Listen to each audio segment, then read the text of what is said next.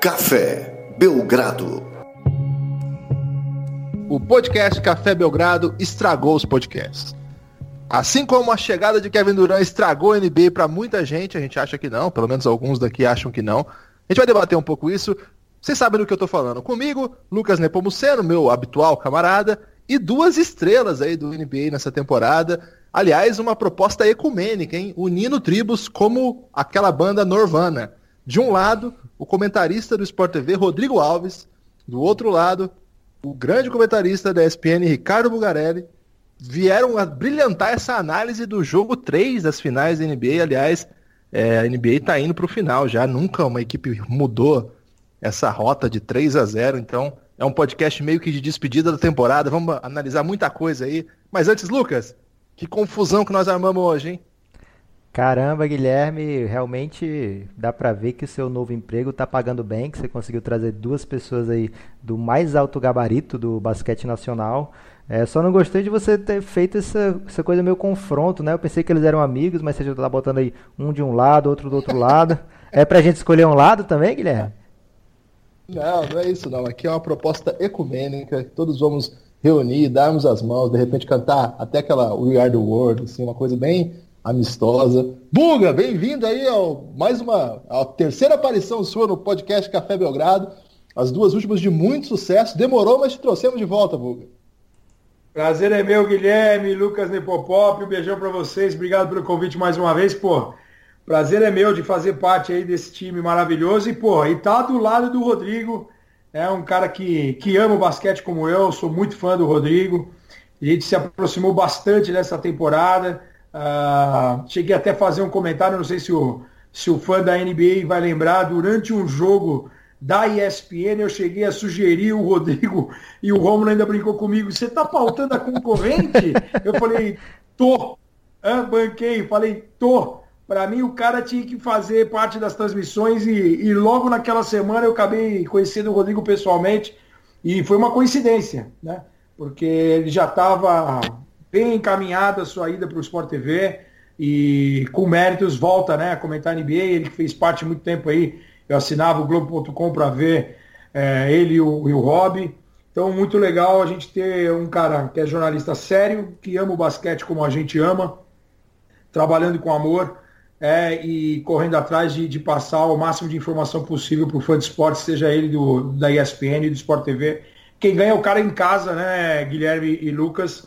Então, o prazer é meu estar tá aqui com Rodrigo, vocês.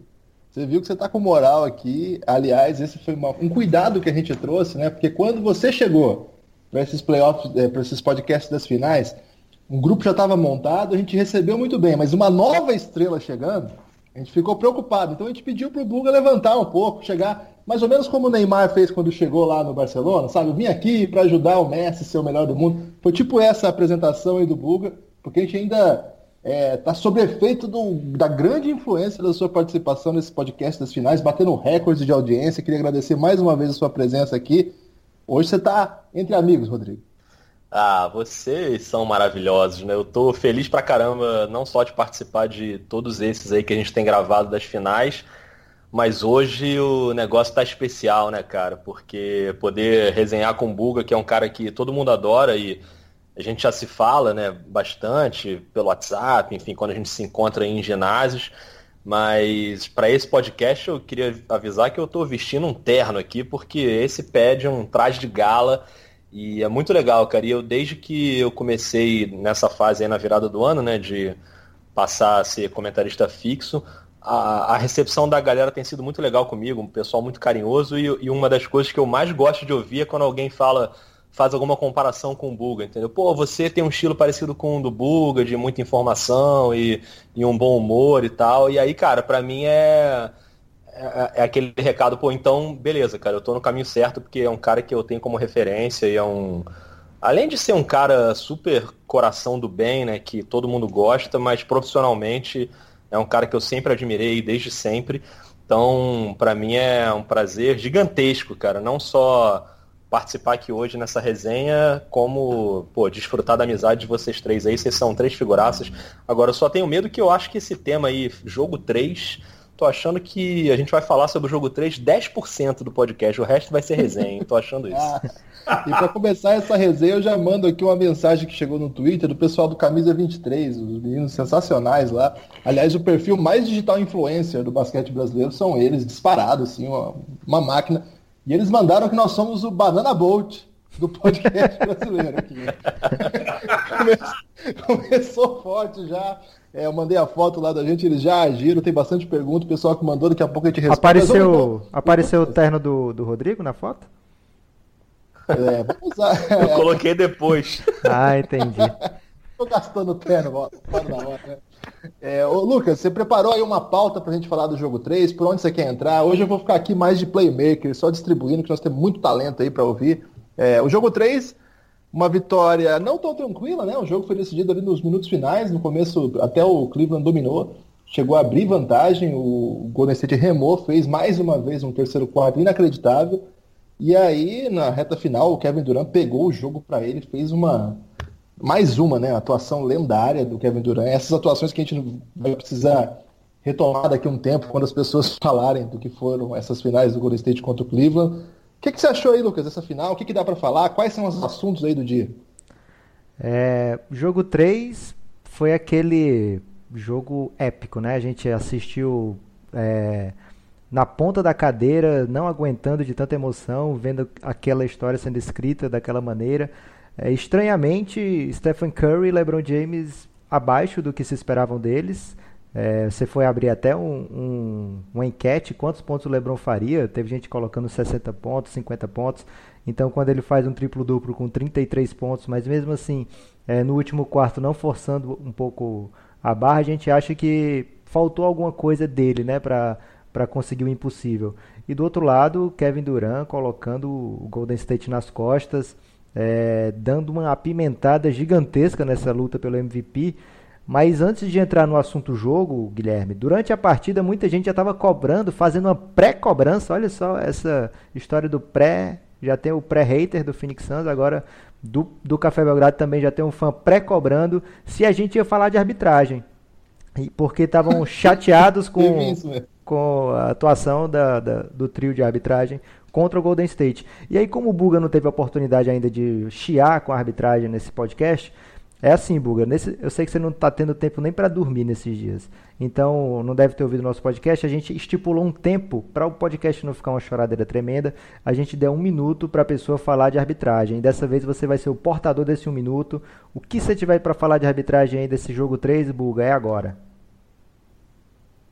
Cara, a única coisa que eu falo, assim, dois detalhes que eu posso chamar a atenção Primeiro, a gente não pode botar sempre na costa, nas costas da arbitragem. A arbitragem ela erra para os dois lados, já não é de hoje. Ontem, especificamente, eu achei esquisito o Cleveland é, não ter batido nenhum lance livre no primeiro tempo de uma final, o time mandante.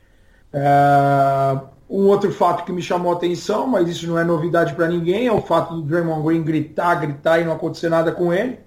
Mas isso não é de hoje. É, eu lamento, eu espero que, que a arbitragem ela ela não estrague. Até pedi isso durante o jogo ontem na, na transmissão. Eu quero que ela influencie o mínimo possível. É, mas ontem eu não vejo como, principalmente no jogo 2, uh, no momento mais importante da partida em que Cleveland estava se recuperando, aquele chute do Curry no LeBron, algumas marcações bem equivocadas. Uh, ontem eu não vejo a arbitragem como um grande problema. Eu acho que faltou perna para o Cleveland, por isso que é, o time acabou sendo derrotado em casa da maneira que foi. Se você for ver, era para estar 2x1 para Cleveland tranquilamente, com uma série mais empolgante ainda do que você imaginava, né, Lucas? Agora, não dá para colocar sempre nas costas da arbitragem. Uma coisa é um último lance, né? algumas marcações equivocadas, mas o que me chamou a atenção ontem foi o fato do andante não ter força. E a gente sabe que na NBA isso acontece muito. Né? A lei que protege os astros, que eu brinco lá, é a LPA, porque alguns jogadores é, em reta final de jogo, os caras são muito privilegiados pela arbitragem, e os times mandantes, né, normalmente isso acontece, e ontem não aconteceu. Pelo menos no primeiro tempo é, é esquisito, né? Um time bater 13 lances livres e o outro não bater nenhum, né?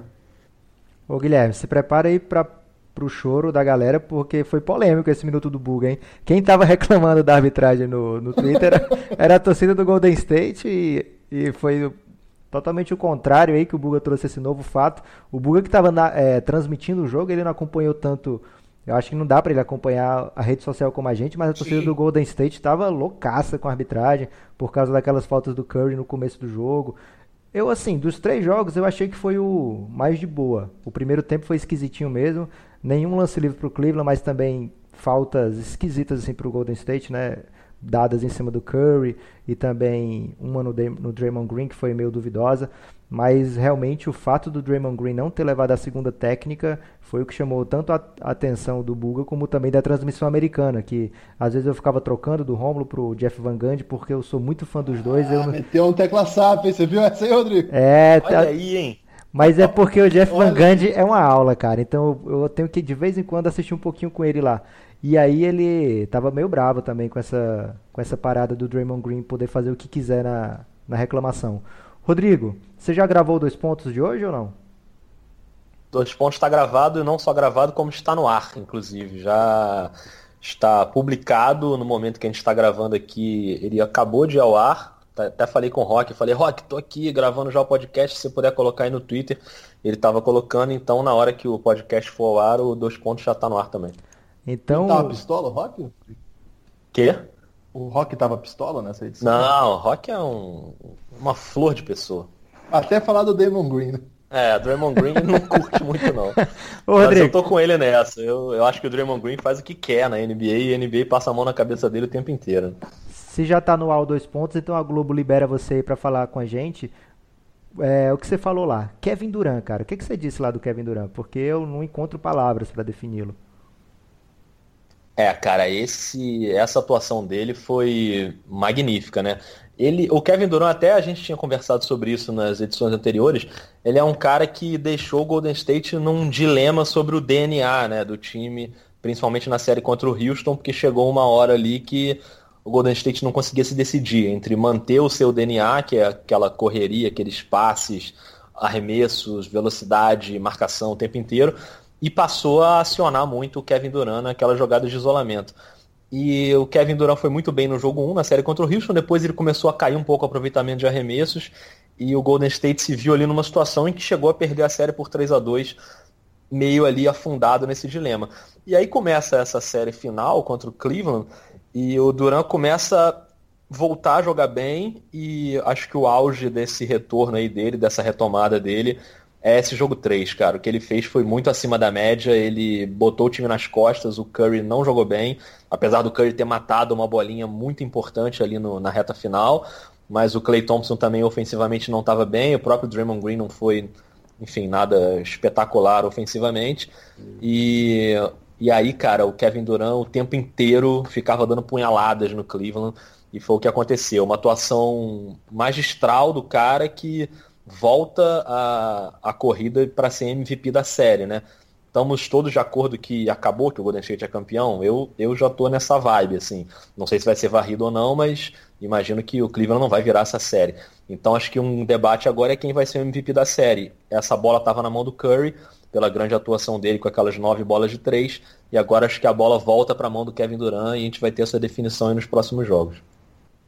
Que que é, eu tenho a impressão assim que o jogo de ontem, é, ele de fato encerra a temporada e encerra de algum modo as discussões sobre a superioridade do, do, do Golden State Warriors e imediatamente voltou o debate de acabou a graça da NBA. É muito louco isso, porque até, sei lá, alguns dias, nem uma semana, esse time estava nas cordas, é, algum, num jogo 7, perdendo de mais de 10 pontos, fora de casa, se a gente lembrar um pouquinho antes, eles estavam perdendo de 3 a 2 uma série final de, de conferência, com ainda a possibilidade é, de jogar duas partidas fora de casa. Ou seja, esse time não era, sem dúvida nenhuma, a grande potência da NBA em alguns momentos dessa série. Ninguém lembrava disso quando esse time estava nas cordas. O assunto era, nossa, o Kevin Durant tá marcando mal, será que o Kevin Durant vai embora? Ih, tá acabando a temporada. E o que, que acontece? O Stephen Curry tá muito marrento, não consegue organizar o time, que que tá, os caras estão jogando sem vontade, tá faltando aquela marcha extra. Agora não, né? Agora o 3 a 0 já voltou toda aquela discussão. Quem acompanhou o Twitter ontem, aliás, uma multidão, acho que é exagero, mas uma galera enraivecida aí por quem discorda que a NBA perdeu a graça. Acho que dá para discutir um pouco isso. O que você acha, Lucas? A gente vai falar já já disso, Guilherme. Você já descobriu um pouco do, do assunto surpresa. Mas só para terminar um pouquinho, porque a gente falou tanto do jogo 1, do jogo 2, vamos dar um pouquinho de moral pro jogo 3 também. É... Esse jogo aí, Lucas, acabou já. Mas, te... ninguém quer saber. Mas teve um lance é que a gente precisa é, comentar. O, o Buga ninguém tem que falar disso. É, Buga, teve uma hora ah. que o Rodney Wood fez, sei lá, o seu décimo ponto no jogo, e o Tyron Lu foi filmado logo em seguida, ele fazia uma, ele fez uma cara assim de caramba, esse cara tava no banco, parece que ele é bom. Como é que você explica, Buga, o, o Rodney Hood jogando apenas no jogo 3 e sendo tão importante? É, a diferença é gritante na série, além de, desse super time que tem o Golden State Warriors, é como o Rodrigo falou, um Kevin Durant é absoluto, não tem mais nem o que falar desse cara. E é, é no banco de reservas, né? Acho que o grande ponto para uma possível dinastia, ela começa já na formação, é, não somente pelo time ter sido montado via draft, né, via GM, que é um gênio, mas é, é o cara que, tem, que comanda, um cara que passou por todos os, os, os, os aspectos possíveis, assim, as posições possíveis, digamos assim, o cara foi jogador de quem foi, o cara foi campeão, o cara foi GM no seu Phoenix, o cara foi, foi uma merda lá, é, comentarista. O cara fez tudo, assim, mesmo não tendo sucesso lá, fez bobagem, mas pelo menos o cara ele, ele, ele se enquadrou em todas as posições, ele viu um time de basquete de todas as posições. E aí, falando de basquetebol, não tem comparação é, do Steve Kerr com o Tailu né? até liderança, até confiança que o cara passa em relação. Aí muita gente pode falar, ah, Buga, mas o, Lebron é um cara que poderia jogar com um técnico nesse estilo, o técnico tem que ser realmente bem ruinzinho para ele poder ser dominante. Não sei, cara, eu tenho dúvidas. Eu não sei se, não puder, se alguém não pudesse chegar no LeBron James é, e, e, conseguir falar, puta, LeBron, vamos fazer algo diferente e tal. Eu acho que passa muito da confiança.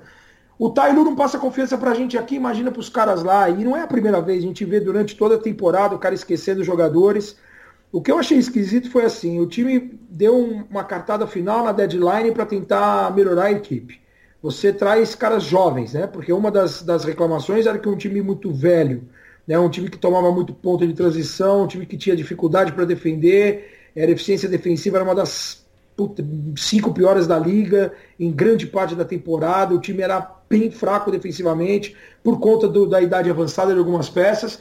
E aí você traz o Rodney Hood que é novo, você traz é, Jordan Clarkson que é novo, Larry Nance Jr. que é novo, tem aquele jogo maravilhoso lá em Boston que os caras começam a derrubar tudo, tal. Você fala, pô, agora esse problema aí da defesa pode ser que seja um ajuste, né? diminuiu, diminuiu a, a média de idade da equipe. E o Rodney Hood ele chega em Cleveland como segundo cestinha do Utah Jazz na temporada. Um cara que é versátil, um cara que é canhoto, é difícil de ser marcado, é um cara que tem drive e ele ontem mostrou que perímetro fechado ele foi para dentro e fez muitas cestas fáceis. Parecia até o Shawn Livingston do Cleveland Cavaliers apostando na meia distância, mas é um canhotinho que se, se tem espaço ele consegue derrubar algumas bolas de três pontos também. Só que é um cara que ficou completamente esquecido, frio, e é, e é, é realmente, assim, numa série de playoff contra o Golden State Warriors, você tem que usar todas as armas que você tem é, disponível. Por exemplo, eu achava até que o Kendrick Perkins podia vir para a série, sabe para quê? Para dar um pisão no pé do Draymond Green, para deixar um cotovelo, para botar fogo no jogo. Porque para você minar o Golden State, você tem que entrar na cabeça do Draymond Green. Você entrando na cabeça do Draymond Green ontem, no primeiro tempo, o Cleveland na dor de braçada, por mais que alguém pode ter falado, ah, o Curry, duas faltas polêmicas, sim, polêmicas, mas foram faltas. É, a que a gente chama, é, fica com essa expectativa, ah, o jogador, a grande estrela não pode fazer falta. Eles deram falta de ataque do LeBron ontem, uma passada de, de primeiro para segundo, de quadra de defesa de ataque em cima do Kevin Durant. Então eles deram várias faltas é, em cima das grandes então, se tem um cara lá para dar uma pancada no Draymond Green ou para entrar na cabeça do cara, incomodar o cara, gritar nele e tal, você acaba minando o Golden State. Foi isso que Cleveland fez no primeiro tempo. Então, eu acho que se você tem todos esses caras no banco, você tem que utilizar. Então, senão teria oito jogadores. Eu acho que uma das falhas do Houston foi justamente isso. Foi bancar apenas seis, sete jogadores, bancar o esquema. E o Chris Paul acabou fazendo falta justamente por não ter essa botar esse, a bola na mão e, e acalmar e, e, ficar explorando aquele 0,27 que eles tiveram na bola de três. Faltou um cara cerebral e faltou rodar um pouco mais também. Meu, Arisa, você tá amassando o aro, tira o cara tal. Senão, cada equipe teria um nove jogadores, 10 e não 15, né? 13 à disposição em, em pós-temporada. Então, é, eu acho que faltou, mas o Tailu é normal, para mim é normal. Ele esqueceu o Tristan Thompson, e o Thompson foi importante na série já contra a Indiana. É, ele esqueceu o Rodney Hood, ele manteve o Jordan Clarkson muito tempo na quadra, é, sendo que é um cara que pegava a bola e chutava, estava é, pouco se importando em passar a bola, em jogar coletivamente. Então, nesse aspecto, eu não vejo nenhuma surpresa. Queria falar um pouquinho do, do Kevin Durant, porque o Kevin Durant está naquela situação de que ele precisa fazer algo espetacular para ser chamado a atenção. Né? se você for ver, meu, Kevin Durant ele fez 26 pontos em cada um dos dois jogos, por isso que para mim ele é o MVP disparado das finais, independente daquele jogo 2 do Curry, que realmente foi absurdo e ele chamou responsabilidade naquele momento. Mas o cara, ele fez 26 pontos fazendo a pior partida dele com a camisa do Golden State em pós-temporada, que foi o primeiro jogo. Ele errou praticamente tudo. E o cara termina o, o, o jogo quase com um double-double. O segundo jogo, em contrapartida, ele faz o melhor jogo da vida dele em pós-temporada, de 10 de 14, quase 72% de acerto. Também, de novo, 26 pontos, mas ele é o cara que mantém sempre o time vivo na partida. E ontem ele não foi decisivo somente naquela bola de fora, ele foi matando bolas importantes, minando desde o primeiro quarto. Ele foi mantendo o Golden State. E a gente sabe que é o único time que pode ser mantido perdendo por 10 pontos. Durante qualquer momento, eles em 2, 3 minutos, 10 pontos, eles tiram facilmente. Ele foi com rebotes no primeiro quarto, com bolas importantes chamando a diferença, bateu em 13, ele foi lá e derrubou bolas para trazer diferença na reta final do primeiro período, na reta final do segundo período. Ele cavou falta de ataque do LeBron, ele começou a pressionar o LeBron já no campo de defesa. Então ele, ele ontem sim foi uma partida que a gente fala assim, nossa, o Kevin Durant. Mas é que ele precisa fazer um negócio desse para chamar atenção. Se você for pensar, ele faz grandes jogos, em seguida praticamente isso virou uma normalidade para ele. É que ontem realmente ele sobressaiu com aquela bola decisiva, é, passando a bola na hora certa, pegando muitos rebotes, sendo o líder do time, porque ontem os outros dois caras, os outros dois protagonistas, principalmente no ataque, estiveram abaixo. Mas se você for ver, cada jogo o Kevin Durant ele entrega algo muito importante para o time, e essa é a tônica do Golden State, na minha opinião. Porque é, é um timaço, Individualmente é fantástico, coletivamente é muito bom, mas o mais legal é a solidariedade, é o que não tem ego. É o Igodala, que é um cara que já foi estrela em tudo quanto lugar, quando ele volta, ele vem, ele não se nega a ir para o banco de reservas, ele é um All-Star, campeão do mundo, campeão olímpico, e vem para o banco para jogar para o time. Então, é, é, essa solidariedade. Eu lembro de um passe do Duran para o Jevei Magui no jogo 2, e que o Duran estava debaixo da cesta, lá J.R. Smith para ir para a cesta ali. Não, ele, ele dá o passe para o Magui, porque sabe, o cara daquele tamanho não vai errar nunca ali de baixo, apesar de ser o Jevei Magui. Então, é, é, essa solidariedade, são esses detalhes que fazem o Golden State ser o time é, a ser batido, ser o melhor time aí da, da década e, e é muito legal de ver jogar justamente por isso, por esse passe extra, por, por é, não ter a necessidade de, é, do ego, né, de um querer brilhar, apesar de esse jogo 4, como o Rodrigo falou, um dos ingredientes da final, que a final já a gente só não sabe quando acaba, se vai ser sexta ou domingo, uh, justamente esse aí, quem vai querer brilhar mais para ser o MVP da partida. Ou também se será ou não a última partida do LeBron James em Cleveland. Né? Vou aproveitar a deixa do Buga sobre falando do Kevin Durant, como ele elevou o patamar do Golden State, e já que acabou mesmo a temporada, é, vamos entrar agora no, nos assuntos mais picantes desse podcast. E aí eu quero pedir. É, eu quero pedir para. falar do nosso patrocinador. claro, pô. Pimenta Barra Pesada do Baby Shack. Tá nos fornecendo pimenta a cada podcast e agora mais ainda, já que a gente está trazendo convidados. É, não deixe de curtir a página lá, dele. A pimenta... Você ganhou a pimenta, Buga, quando eles foram na ESPN League, o Baby Shack lá? Pimenta? Lá é, do, quando do o pessoal do bom do basquete foi do. Ganhei, ganhei a pimenta, mas eu não, eu não gosto de pimenta, eu passei pro meu pai. Boa, mas eu não aí, falo meu pai desde então, eu não sei se ele tá vivo. Falta do Rodrigo agora, a pimenta do Baby Shack. Vamos mandar lá pro Rodrigo a pimenta. Ah, Pode mandar, mas eu, mas eu sou que nem o Bulga. Eu também Rodrigo, não sou. Se você gosta de pimenta, não você vai curtir, não. porque é estilosa, viu? O kitzinho Não sou é muito fã, não. Ô Guilherme, você corta essa parte aí que eles estão falando mal da nossa pimenta, hein? É... mais. É, eu quero que. Eu só falei que eu não gosto de pimenta. Não é que eu falo, meu produto deve ser muito bom, porque estiloso é. Então, ó, é, vamos falar agora desse assunto que vai ser um pouco mais dinâmico. Então, se você tiver a necessidade de, de interromper o que alguém está falando, não se preocupe, que o nosso ouvinte hoje ele está ciente que é caos aqui nesse podcast, né? Quatro pessoas, então vai ter muita gente falando em cima da outra, mas esse, esse assunto que é mais polêmico, ele pede isso. E aí eu queria começar logo com o Guilherme, que o Guilherme ontem ficou até duas da manhã tretando com todos os seguidores dele no Twitter e me marcando ainda de propósito, falando sempre mal de mim ou do Phoenix Suns, para falar que a NBA não tá chata. E aí, Guilherme, a NBA tá chata e o seu assunto, Guilherme, é super times. Que, que você acha dos super times da NBA? É... Fala aí primeiro, Guilherme, depois a gente debate.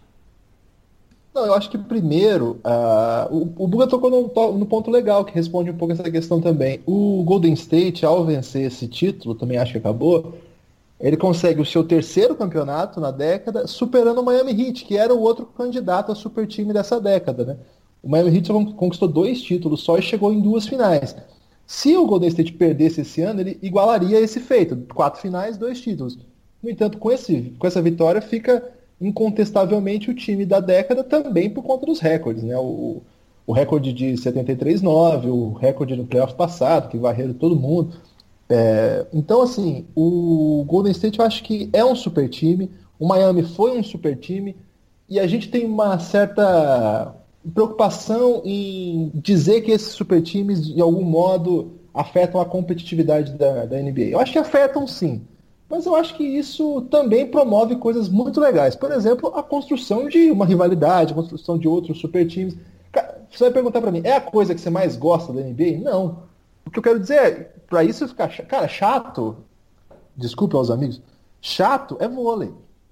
Isso é chato. é, chato é. Ah, a NBA ficou chata. Você esquece isso, meu. Você esquece isso, pelo amor de Deus. É, mas dizer que a NBA ficou chata, cara, o que, que é legal então? É essa a minha questão, entendeu?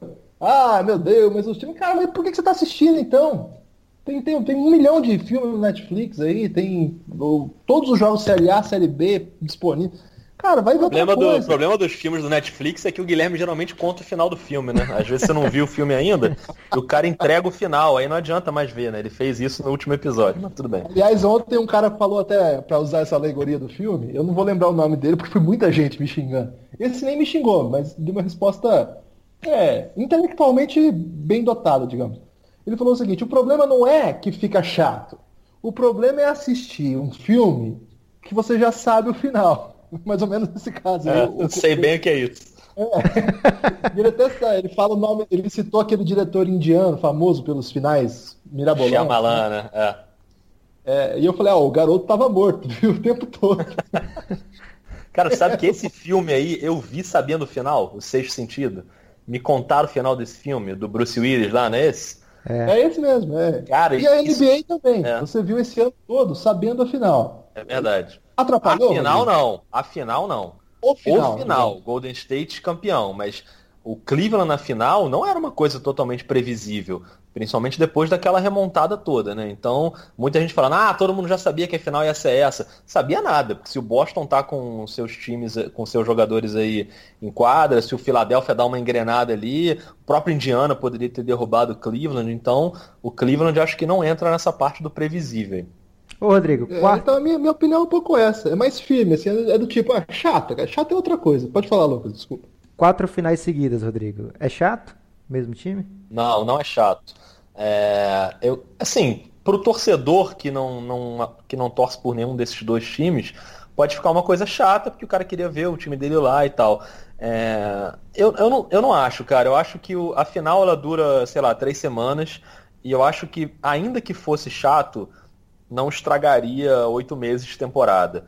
E, e acho que seria chato, talvez, se o Golden State tivesse, por exemplo, nessa final, ganhando todos os jogos por 30 pontos. Não é o que está acontecendo. O placar da série, ele é monótono. É um 3 a 0 que praticamente encerra a série. O, o, o placar de cada jogo não é monótono. A gente viu o jogo, o primeiro jogo indo para prorrogação e o Cleveland só não ganhou por enfim, ó, algumas pessoas vão dizer que é por causa da arbitragem, outras vão dizer que é por causa do Jerry Smith tendo aquela pane. E, e a gente vê uma série que, por exemplo, como o Buga falou no início, poderia muito bem estar 2 a 1 para o Cleveland. É, eu não acho chato, eu acho que é legal você criar rivalidades. Eu acho que hoje todo mundo fala com orgulho de Lakers versus Celtics, porque essa rivalidade foi criada em várias finais que aconteceram praticamente consecutivas e, isso e pode ser legal. Né, então, Rodrigo, também? E com super times, exatamente, com grandes craques, né? Você tinha times que. Aquele Lakers é, da geração do Magic Johnson, com o carinha do Jabá ainda, e James Worth, era um time cheio de craques. Boston Celtics não preciso nem falar, né? A quantidade de gênios de Hall da Fama que esse time teve. Então eu não acho não, cara, que, que é chato. Eu, eu entendo que, que pode não ser tão legal como a gente espera o desfecho do campeonato. Concordo com o Guilherme nisso aí. Não acho que é a coisa mais legal do mundo, mas eu tô longe de achar que ah, estragou a temporada, não tem mais graça NBA. Cara, a gente teve uma temporada com histórias incríveis, com jogadores incríveis, seja veteranos, seja novatos, sejam novos times que se formaram. E, e acho que a gente teve muita competitividade. Eu falei do leste, que o, que o Cleveland não foi tão previsível assim, e a gente tem que lembrar também que o Golden State teve perdendo por 3 a 2 uma série, e aí teve uma lesão do Chris Paul, que na minha opinião mudou a dinâmica daquela série. Senão o Golden State também podia não estar na final. Então não acho que foi tão previsível assim.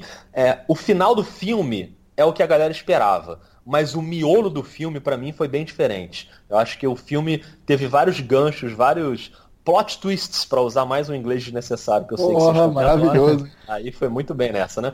E aí eu acho que o, o meio do filme teve várias viradas ali, várias guinadas que tornaram a temporada espetacular. A galera também só quer saber de Game of Thrones hoje em dia, né? Que o protagonista morre direto.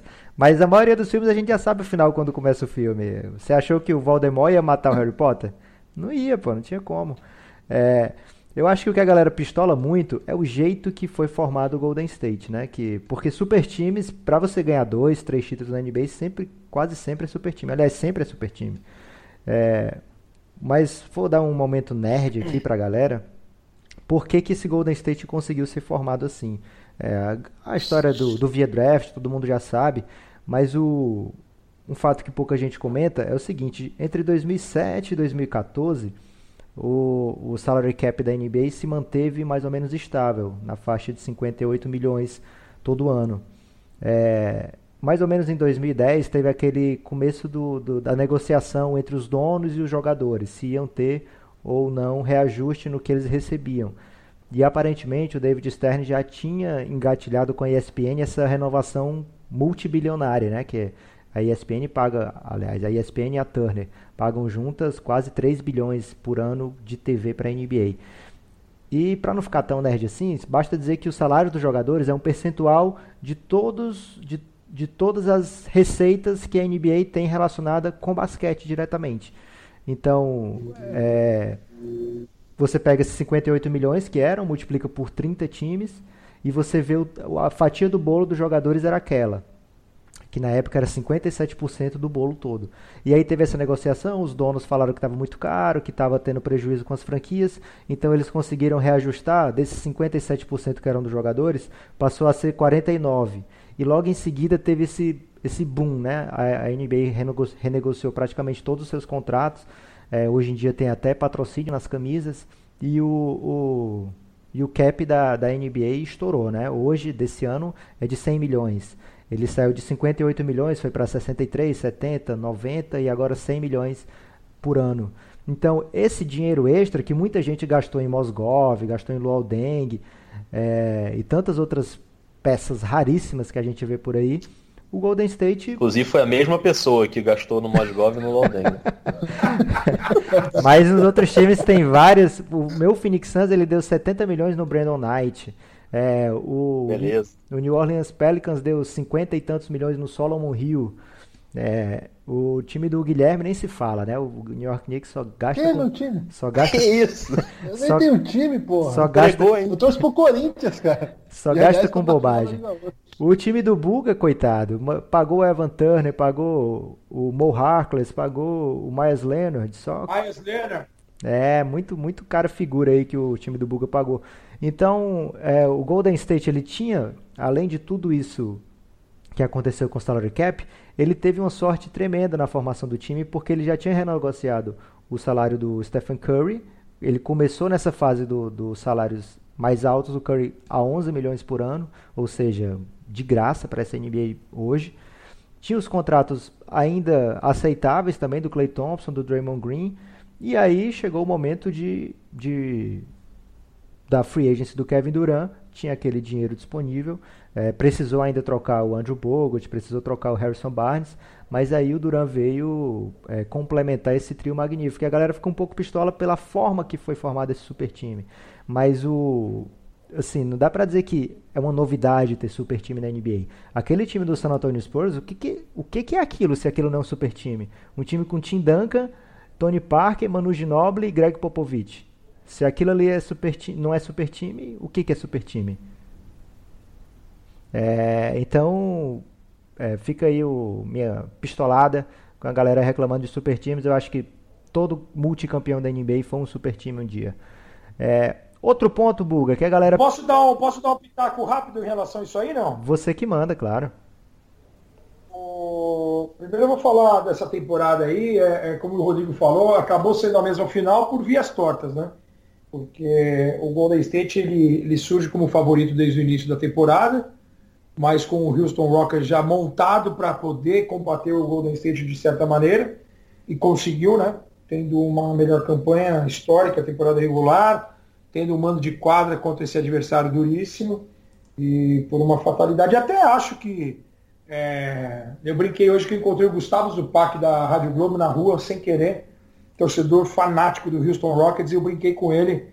É, eu queria muito que tivesse sido ao contrário, que o James Harden tivesse lesionado e o Chris Paul tivesse levado o Houston para para a final da NBA. Eu acho que é, seria bem legal. E é, é, fato que o, que, o, que o Chris Paul, a ausência dele naquele momento, uh, pesou demais na série. É, em relação a Cleveland, uh, Cleveland começou a temporada como favorito por, pela chegada do Dwayne Wade, mesmo com o Thomas lesionado, mas a gente sabia que, que poderia ter algum problema de encaixe, né, principalmente defensivamente, como aconteceu, e depois o, o Boston também, que começou como um dos favoritos por conta da chegada das estrelas, né, e aquela fatalidade aos cinco minutos de temporada, dá, um, dá uma pane, e depois a lesão do Kyrie acaba tirando totalmente o time do rumo. É, e mesmo assim, o time vendeu caro, teve um mando de quadra contra Cleveland, chegou a forçar um jogo 7, só que Cleveland tem o melhor jogador do planeta. É, em relação a, a, mesmice de sempre a mesma final, eu acho que tem pontos que, que são favoráveis. A NBA sempre gostou dessa. Eu lembro dos, dos jogos de computador, de videogame, Lakers vs Celtics, depois Bulls vs Pistons, aquelas coisas, sempre tinha Bulls e Blazers, e aí tal, sempre tem esse, essa, essa, a NBA gosta, não só a NBA, acho que os esportes americanos eles gostam dessa rivalidade, é, é importante por um lado, acho que o, que o que faz a diferença nesse momento é justamente, acho que alguém já falou aí, é os torcedores das outras equipes, né, você faz com que o cara possa perder o encanto, o deixar de acompanhar, ou, ou saber que. Porque é duro, assim, a gente que acompanha o esporte, a gente ama o basquete, então a gente vai acompanhar sempre, independente se o Phoenix, se o Portland, é, se o time do Rodrigo, do Guilherme, se eles forem avançando ou não, a gente vai sempre acompanhar o time, independente de qualquer coisa. Mas o cara que está começando, ele e, e gosta de um outro time, por exemplo, outro dia eu encontrei um cara que é torcedor do Brooklyn Nets. Coitado, é, velho. O que, que esse cara pode almejar, por exemplo, entendeu? Ah, é, no máximo uma participação em playoff, retornar aos playoffs. Então, quer dizer, é complicado, porque você vê sempre os mesmos times no topo, e aí você fala, pô, para fazer parte do, da brincadeira, eu preciso torcer para um deles, né? Mas esses super times, que eu concordo com vocês, sempre existiram. Uh, é que eu acho que no passado, a gente quer, quer, quer acompanhar mais tempo do que essa grande maioria de jovens, que acompanha hoje a NBA, ano no passado eu acho que cada equipe tinha pelo menos um excepcional jogador. Então tinha um cara que se fala assim, meu, o, o é que o, é o entorno. Então, hoje ficou muito claro na cabeça de cada cara, tipo, eu vou, eu quero ser campeão, não posso me aposentar se eu sou um jogador mediano, de mediano para bom, ou, ou, ou, ou um, um, que não seja uma super estrela, o cara assim, puta, eu não posso me aposentar como o Barkley, como o Malone, como o Red Miller, como o Dominic Wilkins, como tantos caras que foram super estrelas, All-Stars, e, e não ganharam título. Então, esse, os caras fazem essas super equipes justamente com esses jogadores para compor o elenco, para fazer, que são jogadores importantes se você souber usá-los. Então, por exemplo, o mérito do Golden State, além de ser um time forte titular, então você vê, por exemplo, é, o Javeio Magui, o Jordan Bell, eu dei uma estatística ontem no final da transmissão. Javeio Magui, Jordan Bell, Kevin Looney, os caras estão 25 de 33 na série, e eles são jogadores com exceção do Jordan Bell, que eu acho que ainda vai vingar muito bem, porque eu vejo muita qualidade no cara nos dois lados da quadra, principalmente na defesa, e nesse esquema, é um cara que vai funcionar muito bem, tanto que o Golden State foi lá e pagou 3 milhões de dólares pelo cara, para ter a, a, a pique dele via Chicago Bulls, é, é saber usar os caras que você tem na mão. Então, a gente falou agora há pouco do, do Rodney Hood esquecido, do Tristan Thompson esquecido em séries anteriores, e os caras estão sendo utilizados aonde? Próximo à sexta da melhor maneira possível. Então isso forma um super. E ontem foi fundamental de ver o Magui e o Jordan Bell no jogo que dois dos grandes All-Stars aí, dos Splash Brothers discretíssimos na bola de fora, os dois foram importantíssimos naquele terceiro período, com o passe do Duran, com o passe do Draymond Green, é, atacando a cesta, fazendo, procurando a cesta fácil. Então isso é mérito do time e, e, você vai falar, sempre tem uns cabecinhas, né? Uns, uns cabeças de bagre nas equipes. Mas é o mérito de, do técnico também saber utilizar esses jogadores medianos que se tornam importantes numa fase final, numa fase aguda, como foi é, essa final até agora, é, monótona por, por, por, por, detalhes, porque possivelmente era para estar 2 a 1 um na série para Cleveland. Uh, e no próprio jogo que o Curry arrebentou, o jogo estava muito equilibrado até o terceiro período, quando o Curry esquentou a mão e definiu a partida com aquelas duas bolas de três no começo do quarto quarto, quando estava 90-80, o LeBron abre o quarto com 90-83, uma bola de três frontal, e o Curry vai lá e responde com duas bolas de três. Então, é, eu acho que esse entorno aí, que antigamente você não estrela, mas às vezes os entornos não eram tão fortes.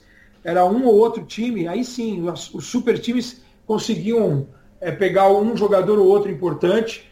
E eu lembro de, de, de, acompanhar, quando eu comecei a acompanhar a NBA no final da década de 80, é, pô, era o Atlanta do Dominic Wilkins, era o Philadelphia do Charles Barkley, era o Washington é, depois com o Bernard King, era sempre caras importantes em cada equipe, então você via muita gente fazendo mais de 20 pontos por jogo, sempre tinha um All-Star em cada time.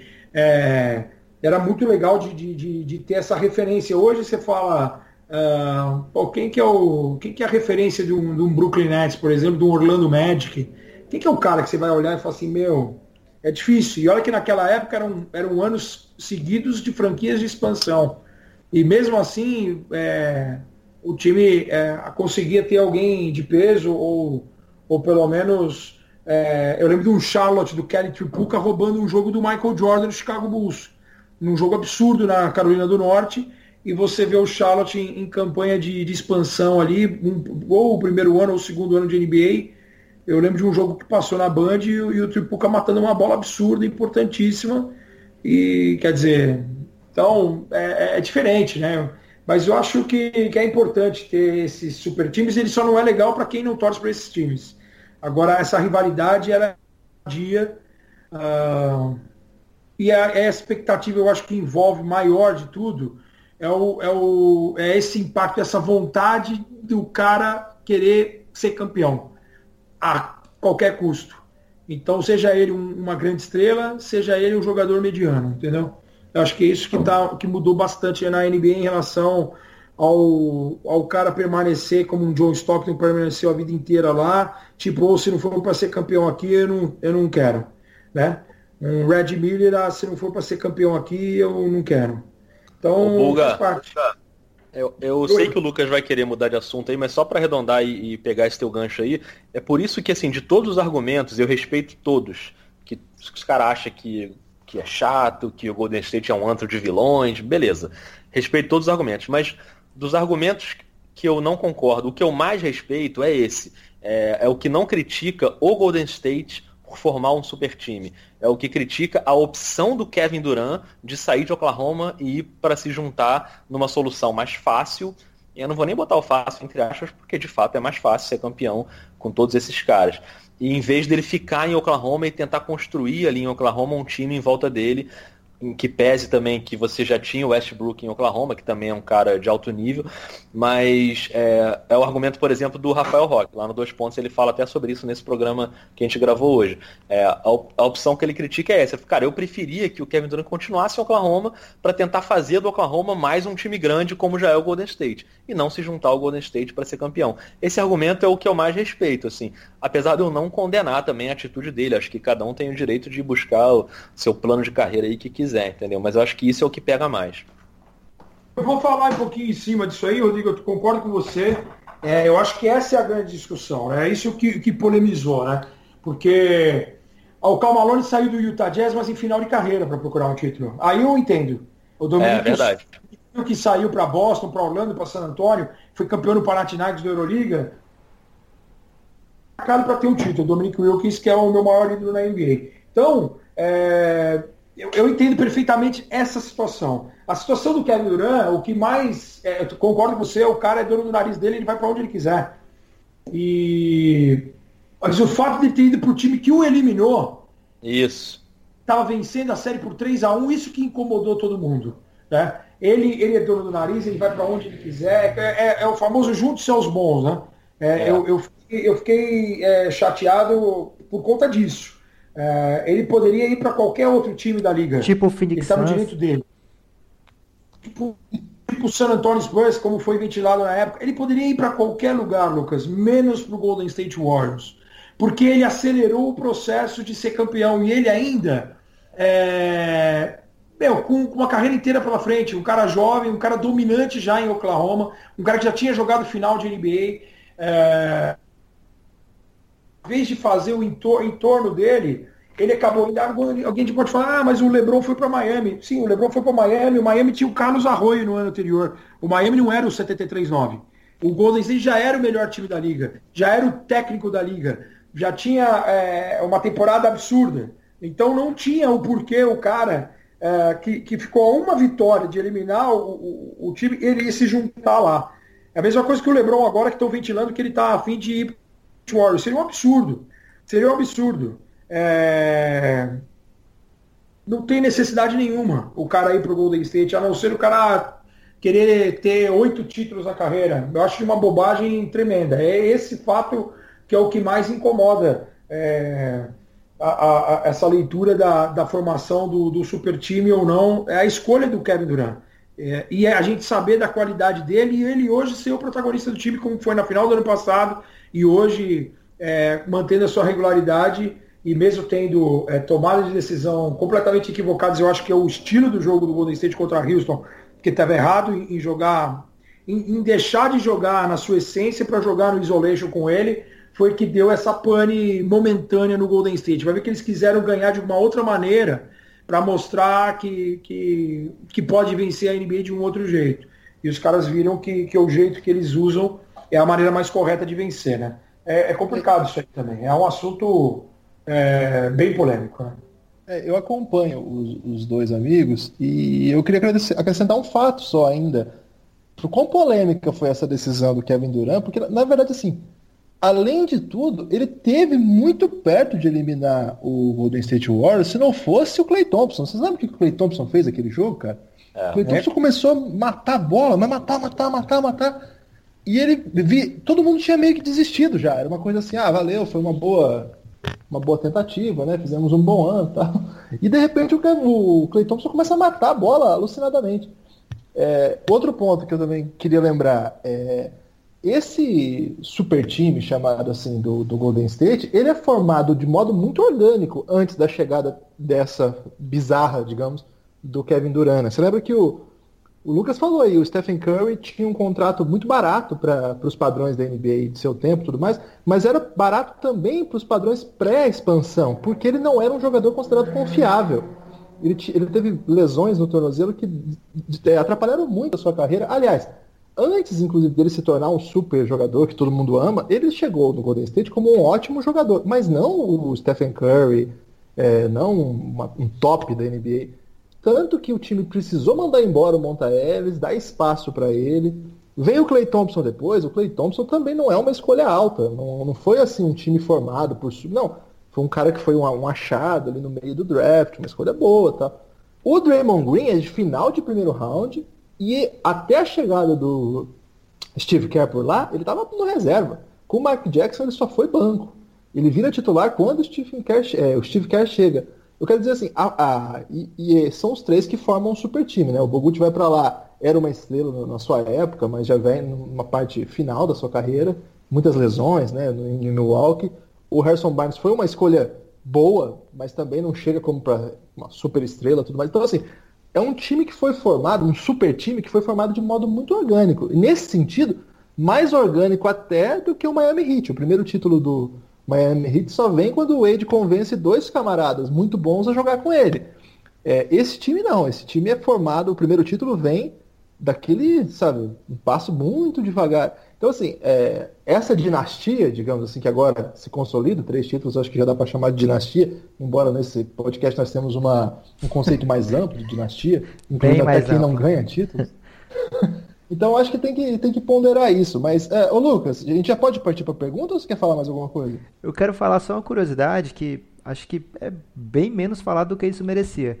É, quando você falou da chegada do Bogut, eu lembrei que o Bogut vem na troca justamente do Monta Ellis. E aí o dono do Warriors, ou foi o dono ou foi o GM, em 2015, é, foi 2015? Acho que foi 2015, o ano que o Curry é a segunda vez seguida MVP, né? Ele fala que ele deu a opção para o Milwaukee Bucks entre o Monta Ellis e o Stephen Curry. E aí eles foram de Monta. Sério? Porque é encaixaria, sério? encaixaria com o Brandon Jennings. É, então, é, foi uma coisa, uma coisa assim bem... É, imagina a história da NBA totalmente diferente caso tivesse alguém com cérebro no Milwaukee, né, na época. É... Cara, eu tô antes de ir pra. Antes de ir pra. Não, termina aí, termina aí, Lucas, vai. Não, eu já ia mudar de assunto, pode falar. Não, então, antes de mudar de assunto, eu estou muito impactado com uma coisa que eu acabei de ver no Twitter aqui e que eu imagino que tenha sido divulgado agora. Não sei se alguém viu isso ontem, mas está todo mundo botando isso agora. Que na coletiva do Kevin Durant, o Kendrick Perkins entrou na sala e mostrou os dois dedos médios pro Kevin Durant. e o Kevin Durant respondeu com fuck you, bitch ass. É, Isso eu vi esse vídeo. de ontem. Cara, Eles... sério, e aí eu, eu vou só voltar para assinar embaixo quando o Buga disse que o Kendrick Perkins tinha que estar quadro de algum jeito nessa série, cara. Mas eles que são brothers, humano, cara. cara. Aproveitando foi... que nós estamos gravando aqui ao vivo, acabou de sair uma notícia aqui de que o Iago Matheus vai permanecer no Paulistano. Oficial, é. já é o primeiro, é, o primeiro nome confirmado para a temporada que vem né, tirando os jogadores da base que tinham contrato, né, de Kembe, Vitão, o Beto, uh, existe também a confirmação não oficial do site do Paulistano, mas em off já o Guilhermão, MVP das finais, também já assinou.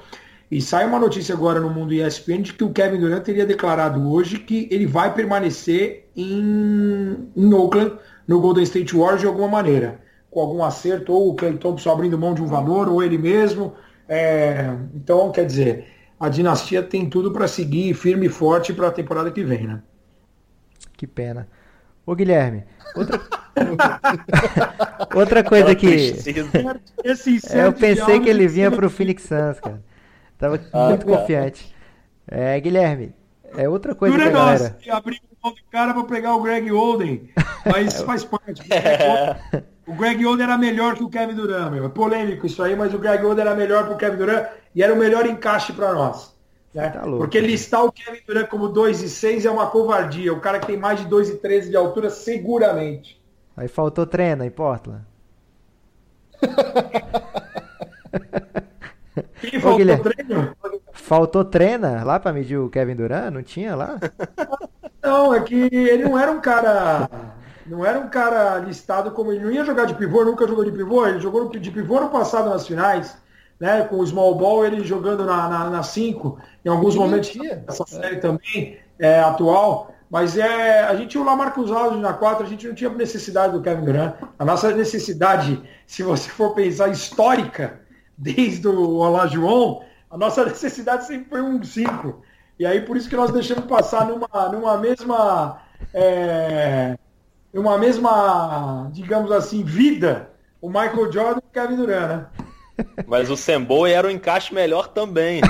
Era o encaixe melhor. Você não, já tinha, já tinha o Clyde Drexler. Mas era, mas era isso mesmo. O Semboy mas era, era tinha, tinha o Drexler, né? Tinha acabado de pegar o Drexler.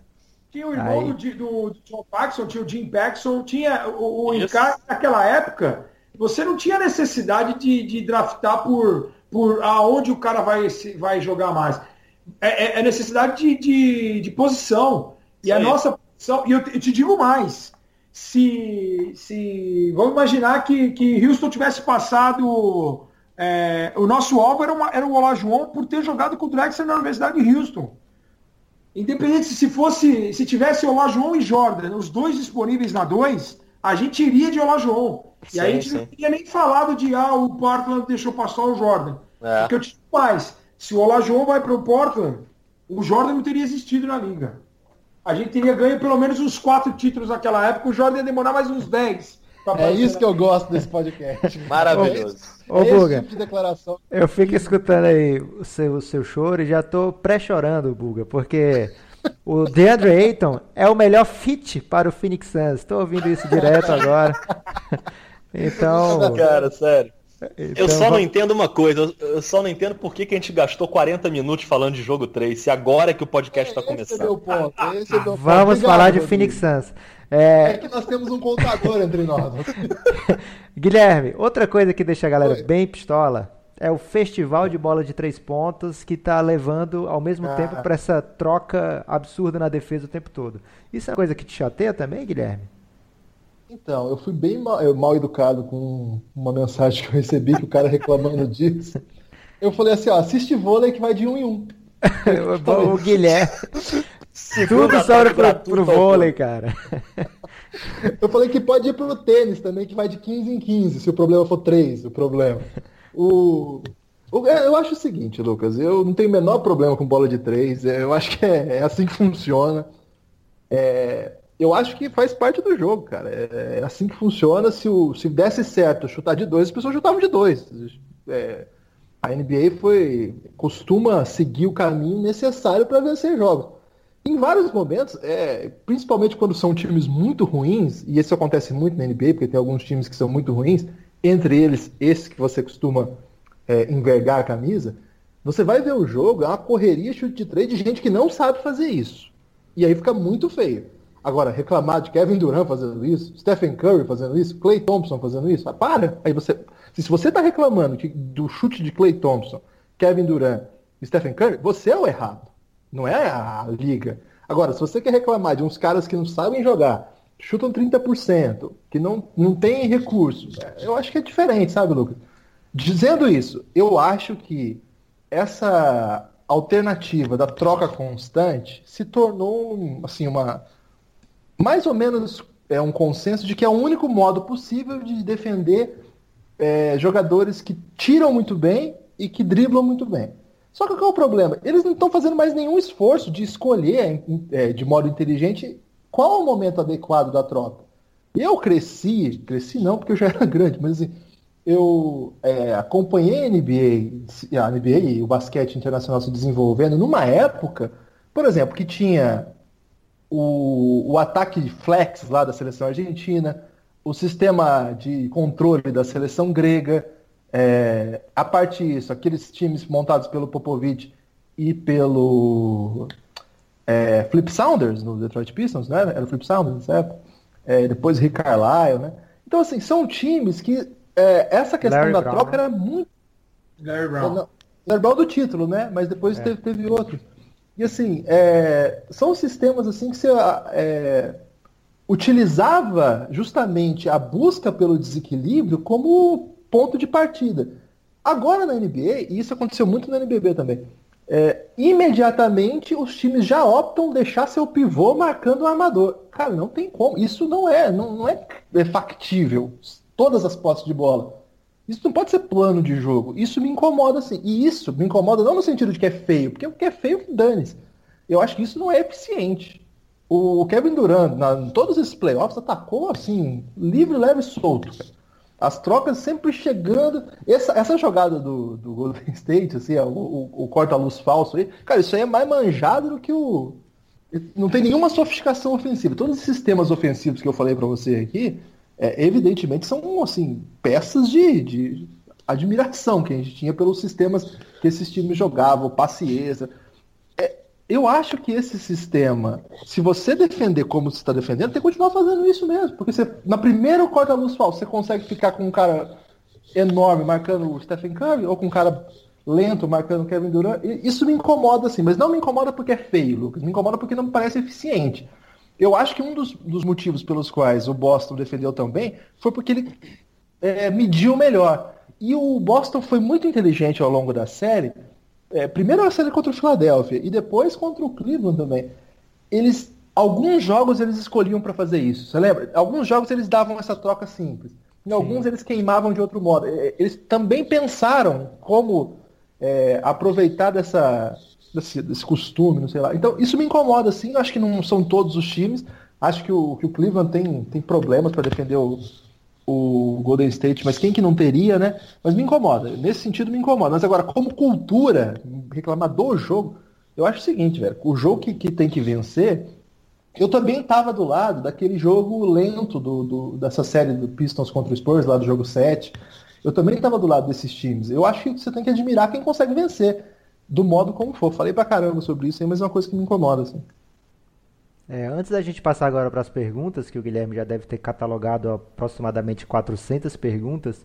Não, é... mas aí eu usei uma pegadinha, Lucas. Só para explicar para a galera o que, que eu fiz.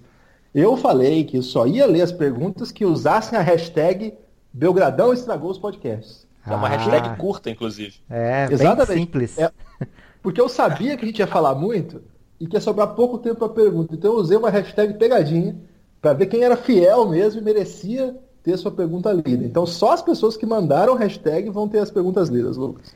Então antes dessa pergunta, aliás, das perguntas da hashtag, eu queria saber do Rodrigo, do Guilherme do Buga, é, se você pudesse escolher o time que o Lebron vai jogar na próxima temporada. A gente sabe que ele só assina de ano em ano, então por mais que ele imagine passar dois, três, quatro anos no próximo time, vai ser um contrato curto que vai deixar ele livre para sair. Então, se ele não gostar do primeiro ano, ele já vai poder optar para sair do, do contrato.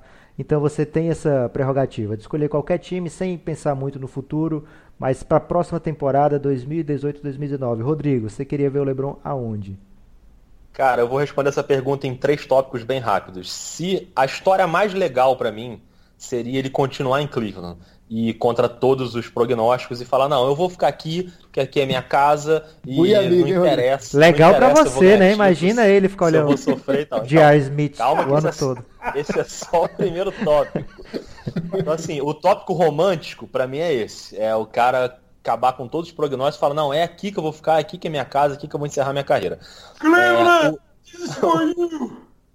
Exatamente. o oposto disso, o anti-romantismo, é ele pro Houston, para mim, que é um time que já é fortíssimo e que aí era um embate direto com o Golden State para formar um segundo super time e aí, na minha opinião, um time no papel até melhor que o Golden State. Mas isso aí é um outro, um outro papo. E a escolha que eu acho a mais legal que eu acho que seria mais bacana, seria o Philadelphia. Eu acho que é um encaixe perfeito, ele para a posição 3 ali do Philadelphia, jogando na 4 também. É, eu acho que ele é exatamente o que o Philadelphia precisa, um jogador como ele, e obviamente potencializado aí por, por ele ser o gênio que ele é. Então hoje eu e o Rock até antes ali dos dois pontos a gente ficou elocubrando ali cenários em que ele poderia ir para o Philadelphia e quem mais o Philadelphia poderia levar. Eu acho que seria a história mais legal, seria o, o complemento do processo, vamos dizer assim. Então eu acho que a, minha torcida no fim das contas é para ele ir para o Philadelphia. Dá pra ver que o Rodrigo realmente é imparcial, dá para acreditar quando ele diz que não torce para ninguém, porque ele escolheu as mais sem graças opções da NBA aí. Eu tô esperando agora o Buga. O Buga vai trazer um pouco de clubismo, eu tô esperando, Buga. Onde é que você queria ver o LeBron? Eu ia fazer essa pergunta, pode puxar pro clubismo ou porque, Desde que você, você venda bem o seu argumento, pode tudo. Não, eu, já, eu, já, falei isso várias vezes em transmissão. O patrocinador, né, a Nike, tinha que exigir que o Lebron fosse para lá. Né, a Nike fica no Oregon, tinha que exigir, falar, meu, tem contrato vitalício e coisa e tal, mas, meu, vem salvar a franquia antes que ela acabe. Né? Eu, mas falando sério, é, eu, aonde eu colocaria o LeBron, eu gostaria de vê-lo também na Filadélfia.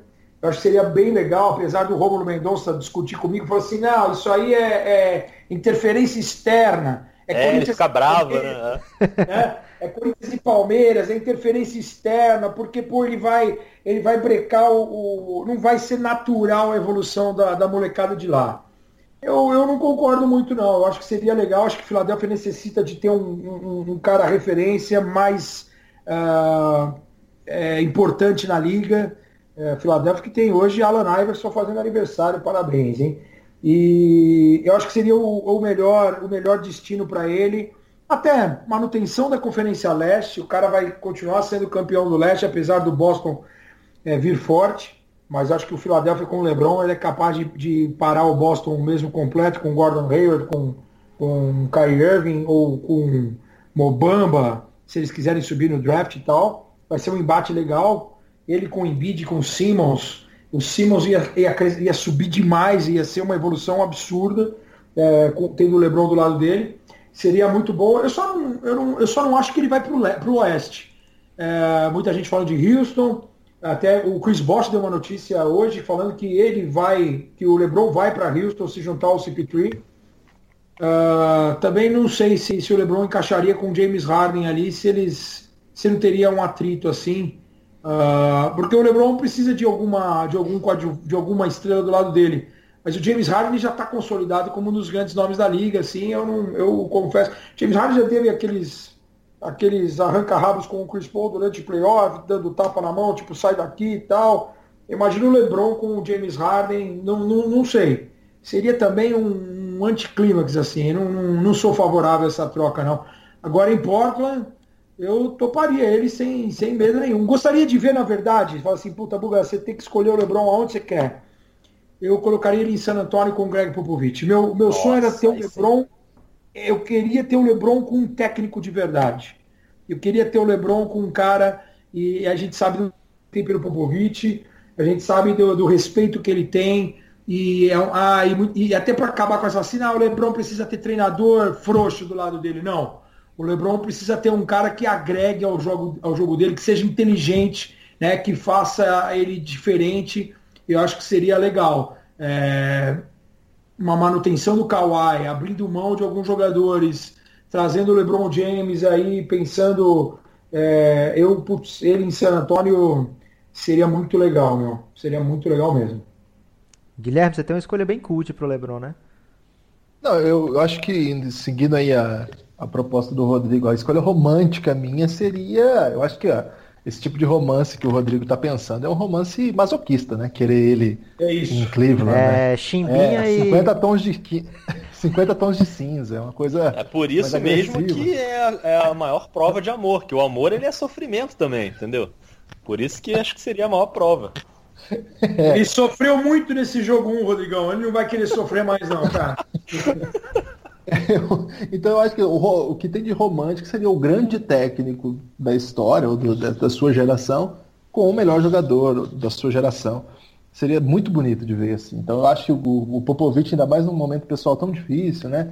É, não se sabe, né? Eu, eu, eu, acompanho muito a noticiário do Spurs é, e eu não, não, vi ainda nada sobre a, a, até a possibilidade de retorno dele, né? Não, não se discute isso. Não sei, eles são muito sensíveis lá, o modo como eles tratam as coisas, né? Muito cuidadosos. Então, ter o LeBron lá com ele nessa, nessa próxima temporada, depois do que o Kawhi fez, né? eu não queria o Kawhi lá não, viu? Eu acho que o Kawhi não merece mais estar lá. É, manda é um, mostrou, mostrou uma personalidade patética, eu achei, assim. Ainda mais o lance de ter ido lá em um jogo de NFL, NFL não, beisebol, né? MLB. É, durante os playoffs, nem, não ter ido nenhum jogo do San Antonio. O San Antonio é, no momento ali de, de juntar os caras. Achei, achei muito ruim a, a, o que o fez o Kawhi ao longo desse tempo aí. Também achei. Mas acho que acho que seria bem, bem, bem bonito, assim. Lá no, no Oeste, eu gosto de algumas opções. A mais bacana, eu acho que é a Denver, né, cara? Porque é, o, o, LeBron jogando com o Jokic, tem vários jovens chutadores, é um time muito bem montado. É, mas eu não sei, eu, não me parece um tipo de cidade que atrairia o LeBron, não. O LeBron é muito grandiloquente, assim, né? É, então não sei. Eu falei no último podcast Toronto, mas é, eu tava... Convenceu. Tava vendo se ia manter essa opção cult. Não, é, eu acho que ia ser legal pelo, pelo pitoresco mesmo, né? Mas cara, mas o LeBron, cara, o LeBron ele já, ele já joga 48 minutos por jogo. Tu ainda quer botar o cara numa cidade que tem altitude, ele não vai aguentar, amigo. Ele não vai aguentar ficar é. correndo lá 48 minutos. Tem isso também. E ele vai estar um ano mais velho, né? Pois tá é. 34. É, não é uma boa Mas eu acho opção Ele mesmo. vai estar com outro pulmão, ele troca o pulmão todo ano, né? Eu li na internet. o, o, eu, a gente citou o Kawhi, e o Kawhi seria um fit fantástico na Filadélfia também. Opa, gostei ah, do inglês Kawhi... necessário, hein? Nossa, o Kawhi lá seria demais na Filadélfia. E o, e o LeBron, é, chegou até a sair uma notícia anteontem de que ele, está, ele estaria topando jogar com o Paul George. E chegou até a ser especulado o Chicago Bulls. O LeBron em Chicago. Ah, não, é louco para ter essa, essa, essa aproximação aí em relação ao Michael Jordan. E o Chicago, que é uma cidade é, enorme, né? Um, um, time que já não ganha muito tempo, né? seria um desafio interessante para ele. Eu, eu, particularmente, falo assim, meu, Nova York ia ser demais também para ele, para quem é saudosista como eu, de ter o New York Knicks, por exemplo, voltando a, a, a brigar por títulos ou para ser campeão. Né? Um cara, se ganha um título, quem conseguir tirar o New York Knicks da fila, né, a capital do mundo, né, Nova York, meu torcedor apaixonado, um, um, parece um país ali, né? Então, meu, é uma. ia ser um fato absurdo. Seria, seria um peso, daria um peso para quem conseguir esse fato de levar o New York Knicks ao título novamente, para a alegria do Rob Porto.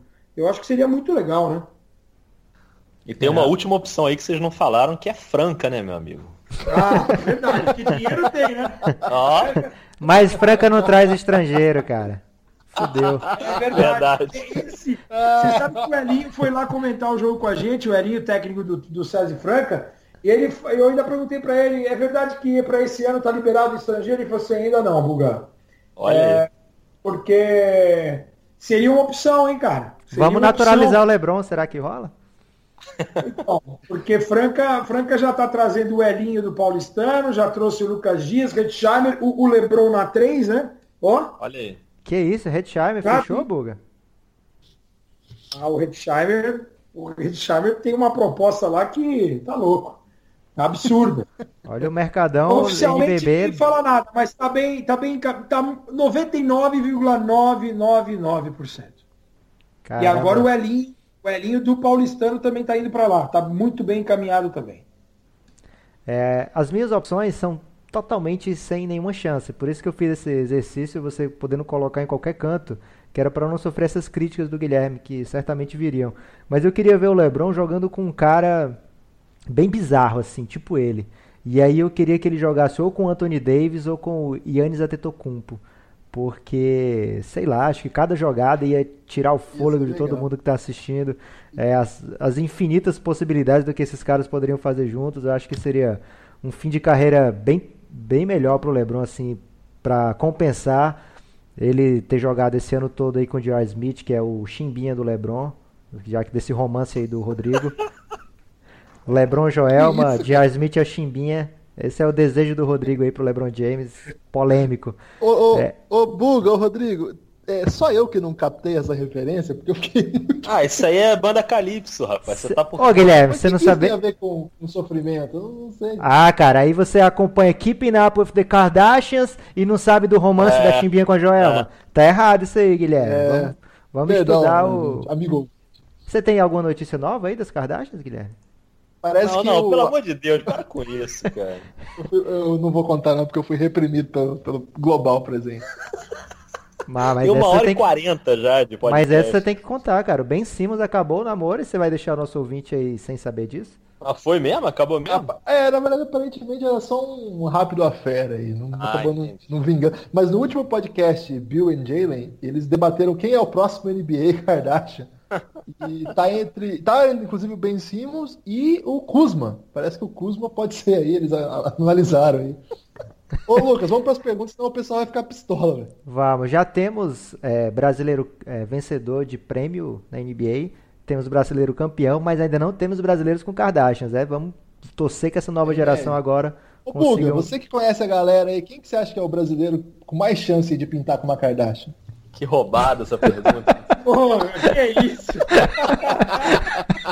Dos que estão lá, Todos. Qual- qualquer um. Não, tá liberado, liberado. eu, eu tenho um, um- um palpite bom, mas é, você tá de brincadeira. Vai ter que falar, Buga. Fala só a primeira letra. Vou passar, vou passar, não, vou passar essa bola aí. Vou passar essa bola.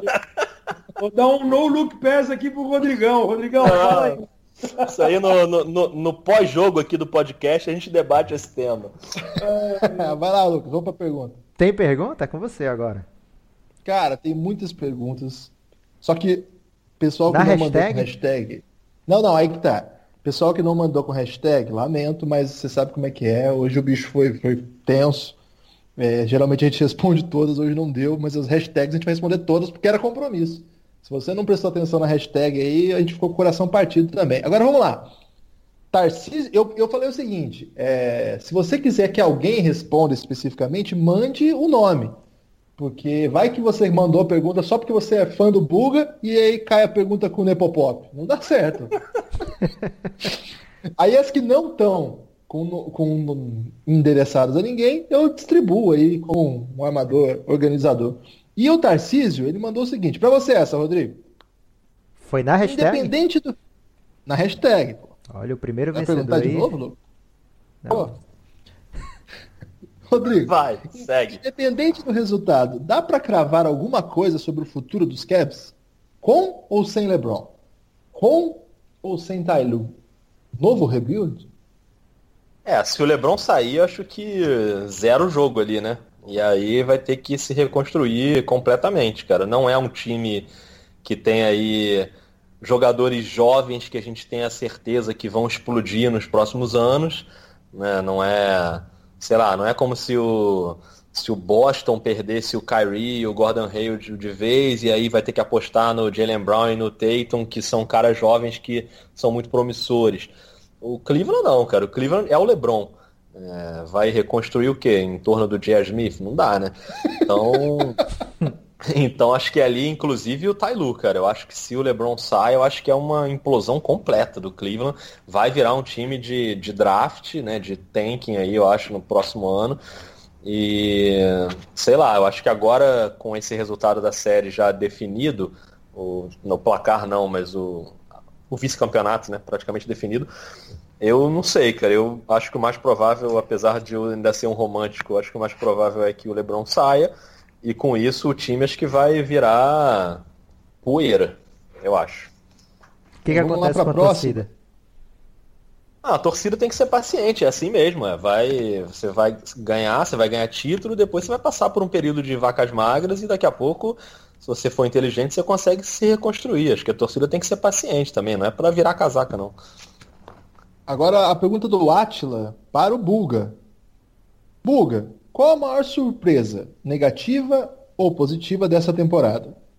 E ele pergunta para você falar também um pouquinho o que, que você acha que o Blazers tem que fazer pro ano que vem. botar a cidade no chão e fazer de novo, né?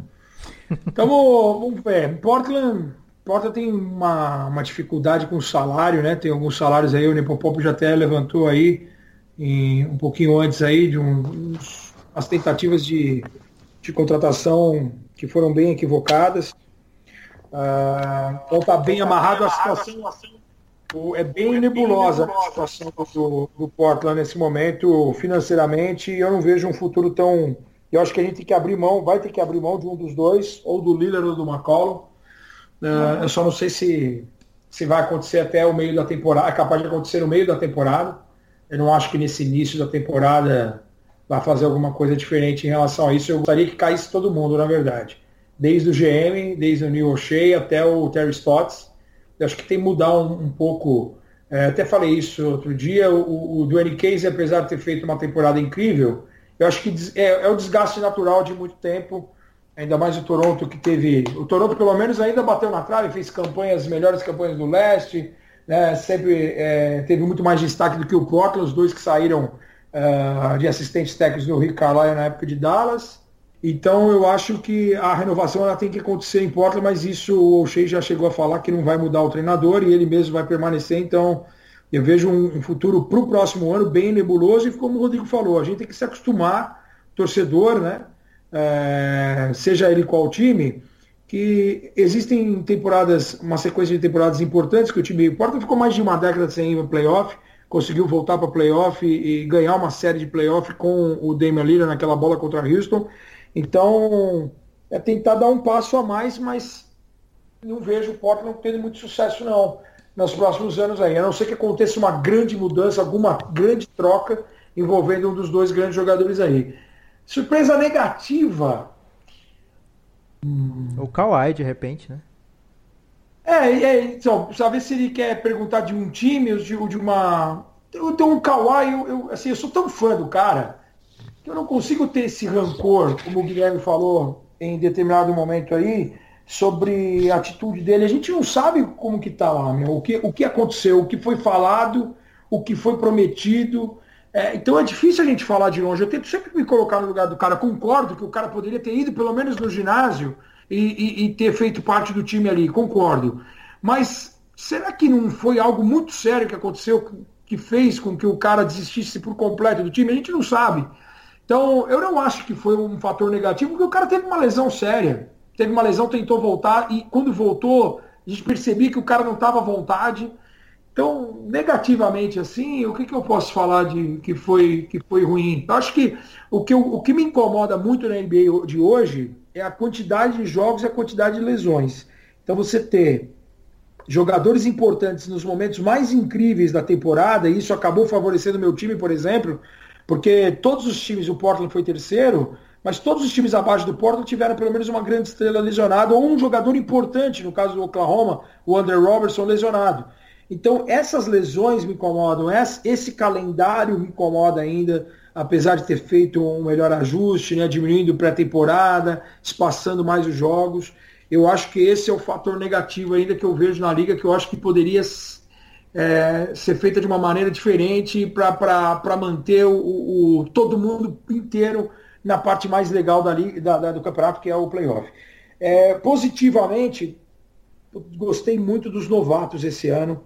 Eu acho que os caras trouxeram uma, uma intensidade, uma, uma, uma cara, uma, uma confiança, esse futuro, esses grandes aços que estão surgindo. As histórias, né, como o Rodrigo falou, tivemos umas histórias incríveis nessa, nessa temporada, um Terry Rozier, é, um cara que ganhou na marra né, a, a, a, minutagem dentro de quadra por conta de uma lesão do Kyrie Irving, mas esses novatos aí, o, o, o Jason Tatum, o Donovan Mitchell, o Ben Simmons, é, o McCarren, é, o próprio Josh Jackson, depois, quando começou a ter um pouco mais de tempo, gosto, sou muito fã dele. Eu acho que ele vai acrescentar muito ainda, vai dar muitas alegrias ao Nepopop. É, tem caras assim que eu percebo que os caras são diferentes, assim, essa nova essa nova turma que está vindo aí, e, e, eu sou, sou muito confiante, estou muito confiante nesse, nesse draft que está vindo agora, com o Michael Bridges, com o Luca Doncic e tantos De outros caras Ayton. DeAndre Ayton, DeAndre Ayton, né? Me consola, é Buga, por favor. É o melhor fit, né? É o melhor fit.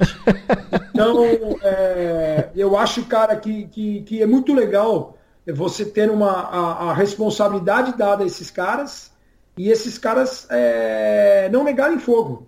Isso que é muito legal. Acho que fazia tempo que a gente não tinha uma, uma classe assim de, de caras tão confiantes, é, bonito de se ver jogar. Pô, você vê um Jason Tatum, é o veterano de cinco temporadas, você vê o Donovan Mitchell, o cara agressivo, o cara que não tem medo de nada, um Ben Simmons, um cara que tem tudo para ser o, o, cara mais completo da liga, na minha opinião, seria adquirir é, arremesso. E, e o Philadelphia, assim, era o time mais legal de se ver jogar, todo mundo falou isso. É, eu parava para ver o Philadelphia, até citei no meio da temporada, foi o meu segundo time eu acho que foi, foi, foi o time que roubou a cena, assim, que, que apesar dos problemas extra-quadra aí com o Colangelo e tal, com, com fake news e, e, tudo mais, é o time Demitido que, hoje. Gente, é, demitido hoje. E, e, eu gostei demais da contratação agora do Monte Williams para ser um associate head coach do Brett Brown ali. Eu acho que vai ser muito legal o Philadelphia. O, o processo continua a todo vapor. Isso eu acho que é o mais legal. É, o Rodrigo, para você essa aqui, do João Augusto. Você acha que os Sixers pode formar junto com o Celtics uma potência no leste? Acho, acho, cara, porque quer dizer, claro que a gente não está nem considerando o fator LeBron, né? Se o LeBron for, obviamente é uma Nossa. potência instantânea, né? Mas um time do Philadelphia mais maduro para a temporada que vem, eu acho que o Buga tocou num ponto aí que eu acho fundamental para o Philadelphia, que é o arremesso do Ben Simmons. É, se ele desenvolve esse arremesso, e o Rock lá no Dois Pontos, ele sempre fala isso. Ele fala, cara, o Ben Simmons, é, hoje, dia 7 de junho, ele já tem que estar tá dentro de um ginásio treinando arremesso ou com algum técnico específico para mudar a mecânica ou dando algum jeito nisso. Ele não pode ficar pensando em Kardashian agora não. Pensa em Kardashian depois, daqui a um ano. Ele não, precisa é, é, dá para conciliar. Ah, é bom, ele, é bom, é bom. Ele, ele... É, dá para conciliar, hein? Tá. Mas o ponto do Rodrigo é que não pode treinar só enterrada, né, Rodrigo? Não, não, aí, quando o cara, aí quando o cara vem com uma piada desse nível, realmente complica um pouco. Mas, voltando, é, eu acho que se ele desenvolve. Até perdi a linha de raciocínio aqui. Mas acho que se ele desenvolve o arremesso dele para ficar confiável, minimamente confiável, ele vira uma ameaça incrível assim no ataque. E acho que o Philadelphia acho que pode sim. Mas para mim a, a maior potência do leste sem levar em conta a questão LeBron, né, para onde ele vai, para o ano que vem é o Boston. É, se os caras voltando aí da lesão, o Kyrie e o Gordon Hayward, e essa molecada que respondeu muito bem ao chamado esse ano, é, e com o técnico que tem, que pô, é um cracaço né, na, na prancheta ali, então eu acho que o, o Boston do Brad Stevens é o time que eu estou mais ansioso para ver no leste. Lucas, para você essa aqui, hein? É, se controle, por favor. Teve até Qual foi mim, a sua sensação? Caramba. Teve, cara. Só eu que não ganhei pergunta nessa aí. Tô sem moral. Queria saber a sensação do Lucas ao ver o Suns escolhendo Eiton. Caramba. Cara, essa pergunta é muito pergunta? boa, hein? É muito boa. Você nem falou, amigo internauta. Não, Acho que ninguém Mateus. mandou. Guilherme ninguém mandou. Pugarelli mandou essa pergunta. o Matheus, famoso aqui no nosso podcast, por ter pedido pro Luca Donte tirar uma foto dele com o Sérgio Liu. Ah, vai ser a mesma coisa então.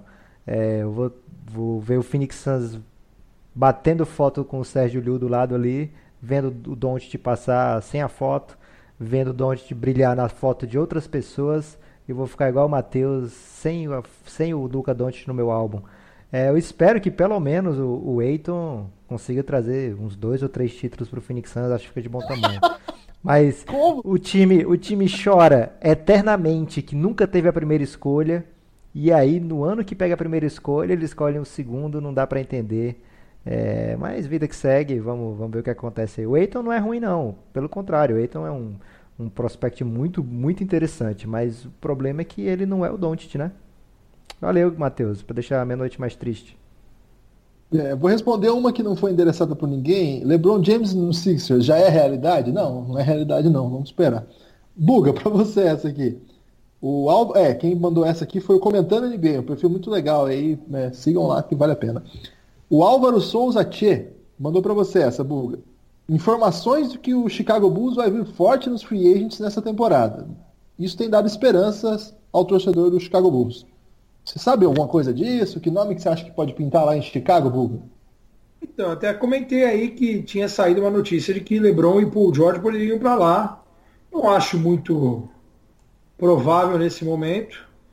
Não sei como o Chicago tem é, renovação do Lavine para encaminhar. É, Chicago sai a notícia de que estaria interessado muito no Michael Bridges, que é de Vila Nova, campeão universitário.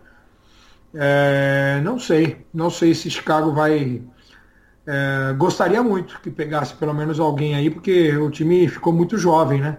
É, tá faltando uma referência lá. Eles, eles fizeram uma opção né, ano atrás com o Dwayne Wade, com o Rajon Rondo, né, acabaram se livrando do Jimmy Butler. Uh, no final da, da, da, da, da troca aí, eh, eu gosto do Chris Dunn, mas é um cara ainda que teve muitas lesões na carreira, principalmente no, no universitário, ainda precisa ter uma regularidade. O Lavine tem essa preocupação aí da renovação. Uh, o, o Markkanen fez uma temporada inicial, uh, ao meu ver, surpreendente, porque eu conhecia ele de Arizona e da, do Eurobasket, mas não, não, não, imaginava que ele ia é, jogar de uma maneira tão solta, tão, é, tão importante já na sua primeira temporada. A gente sabe do potencial do cara, um cara de 2 e 13 para chutar de fora, né, espaçar a quadra tal, mas é, eu achava que ele ia demorar um pouquinho mais para encaixar, como eu também achava do Porzingis. O Porzingis era a reserva no Sevilha, não, não tinha tanta minutagem para poder ser um top 5 de draft e acabou encaixando até pelo, pelo momento do time também. Né? Eu acho que é, acabou tendo minutagem o Markkanen, por isso que ele, ele teve confiança. E o Feliz, quando teve lá no ESPN League, falou que, que o cara é diferente mesmo, que o moleque treina, que o moleque é dedicado uh, quer sempre aprender, então ele vê muito potencial no, no, no McCarren. É, não sei se o Chicago. Eu acho que precisa trazer alguém sim. Agora, o problema é que desses free agents é aquela história que a gente estava batendo na tecla um pouquinho antes. Os caras querem. Vai pegar um cara de nome para chegar lá e começar a remontar, né, de crescer, é, crescer como franquia, como time, para daqui dois, três anos tentar um título. Hoje a grande estrela ele quer ir para um time que tenha condições ontem para ser campeão, entendeu? Então é por isso. É, ou chega duas estrelas, ou chegam duas estrelas numa equipe, no Chicago ou em qualquer outra, e o Chicago hoje não tem um cara que fala assim, não, aqui é o time do, do Marcani. Não é, entendeu? Não, é, não, não vai. É diferente você fala assim, eu tô indo pro Pelicans do Anthony Davis. Eu tô indo pro. pro para um time que tem um cara já referência, não, o Portland do Damian Lillard. Eu acho que essa que é a dificuldade de você ir sozinho para lá. Você vai ter que chegar pelo menos em dois. Né? Ou um cara que fala assim, ah, eu ainda tenho bastante tempo de liga, eu quero procurar um lugar para desenvolver aqui, crescer junto com esses caras e daqui três anos a gente brigar pelo topo da conferência. Eu acho que essa é a dificuldade do Chicago Bulls nesse momento, como é a dificuldade dos Lakers, por exemplo, que acho que um cara sozinho lá não daria conta, não. Teriam que chegar pelo menos dois. Rodrigo, a última então pergunta para você aqui, da menina NBA. Você concorda com a nomeação da, dos NBPA do Mitchell como Rookie of the Year, Harden MVP, ou você inverteria alguma dessas coisas aí? Cara, eu, eu não concordo com o Mitchell levando em conta a temporada regular. Pela temporada regular, eu, meu voto seria do Ben Simmons pelo que fez no playoff, eu achei o Mitchell mais impressionante, assim. Apesar de eu não achar que o Ben Simmons tenha ido mal, pelo contrário, mas o que o Mitchell fez eu acho que foi mais maduro, assim, foi mais agressivo e eu daria o prêmio para ele. O James Harden, cara, é, vale o mesmo debate, né? Pela temporada regular eu concordo. Eu acho que ele fez uma temporada regular incrível, mas no playoff eu talvez desse o prêmio para o LeBron porque não, também não que o Harden tenha feito um playoff ruim, mas o Harden, sei lá, quando chegou ali na, naquele jogo 7, por exemplo, ele foi muito mal, um momento decisivo ele acabou não, não brilhando quando todo mundo esperava mais dele, que ele brilhasse. Ele não brilhou e o LeBron faz um playoff absolutamente incrível, né? Fora do comum, até para o padrão dele. Então, levando em conta o playoff, eu daria para o LeBron e não para o Harden. E levando em conta é, o playoff, eu daria também o prêmio para o Mitchell, mas pela temporada regular, meu voto ainda seria no Simmons. Olha, Rodrigo, muita gente mandou mensagem, muita gente mandou abra pedindo abraço. É, o Pod NBA das Minas, aqui pela menina NBA, pediu abraço. Um abraço, um salve. O pessoal lá do Bola Laranja, é, sempre atento aí, sempre mandando suas perguntas, suas pegadinhas, seus áudios polêmicos com o Enéas Lima, sempre brilha, brilhando muito também. Um abraço é, para Enéas, hein? Grande Enéas, né? O periodista brasileiro aí de altíssimo gabarito. É, o Diego Parceiraço Enéas, hein? Loucaço Enéas. Tem isso, é, Buga? Ele é loucaço? Ah, local, o Enéas é diferente, né? O Enéas é um cara. O Enéas é um baita cara, né, meu? Puta cara. De madrugada então, amigo. Ah, eu não faço parte do Bola Laranja, mas as, o, o, que, o que corre, né? Na boca pequena é porque é um cara diferenciado, né? Mas o Enéas é um cara demais, né? Ele é muito, ele é muito, é muito parceiro, um cara que, que também é que nem nós, assim, louco por basquete sempre traz umas informações diferenciadas, está sempre atento, antenado. É, outro dia acompanha também, eu, eu gosto do Enes também, porque ele acompanha a Liga Argentina, é um tarado pelo basquetebol, e, e eu, assim, quando a primeira, minha primeira passagem nos canais ESPN, é, não sei se vocês lembram, a gente tinha aqui no Brasil o Sport Center argentino, no final de noite. Tinha o Sport Center americano, tinha o Sport Center Latin América. E a gente recebia os highlights da Liga Argentina, e é justamente é, um pouco antes da geração de ouro da Argentina, foi um pouco antes de, de ter aquele pré-olímpico de. aquele pré-mundial lá de Nelken. E, e, aí depois teve Indianápolis, onde eu fui e tal, e aí começa aquela dinastia absurda da, da seleção argentina. E, eu, e ali tinha muitas imagens da Liga Argentina, então eu acabei acompanhando mais a fundo desde essa época aí. Eu tenho um carinho pela Liga Argentina, o Instituto empatou com o São Lourenço a série 2 a 2 o Atenas do Meinse acabou sendo eliminado e na outra semifinal. Então o Enéas é um loucaço, um cara que posta sempre as ligas argentinas aí, as informações, tá sempre antenado, né? E, e mesmo porque algumas estrelas da Argentina podem pintar aqui, né? O Laprovítula, quando saiu, veio para cá.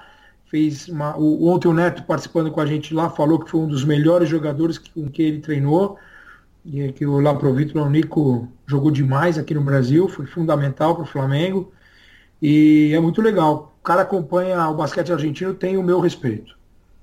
Gente, então todo mundo aí, faltou o abraço do Diego Silvestrini, do Breno Pequeno, do Rafael Dale, que sempre manda mensagem também. Rodrigo Lazzarini, que é outra figura aí do basquete nacional. Nossa senhora, esse tem história. Esse é, é, o rei do bote, né? Esse é o... Nossa esse, se fosse jogador, seria o favorito aí no troféu Kardashian, né? Meu, esse é Esse é perigoso. Não apresente mãe, irmã, nem Opa. nada para esse cara. Nem o Enéas. O... Um abraço pro, um abraço pro Marcel Pedrosa também, da Liga Nacional, grande camarada que sempre ouve a gente. Ou para todo mundo aí, valeu. Eu queria agradecer especificamente ao Rodrigo e ao Bulga que estão conosco hoje.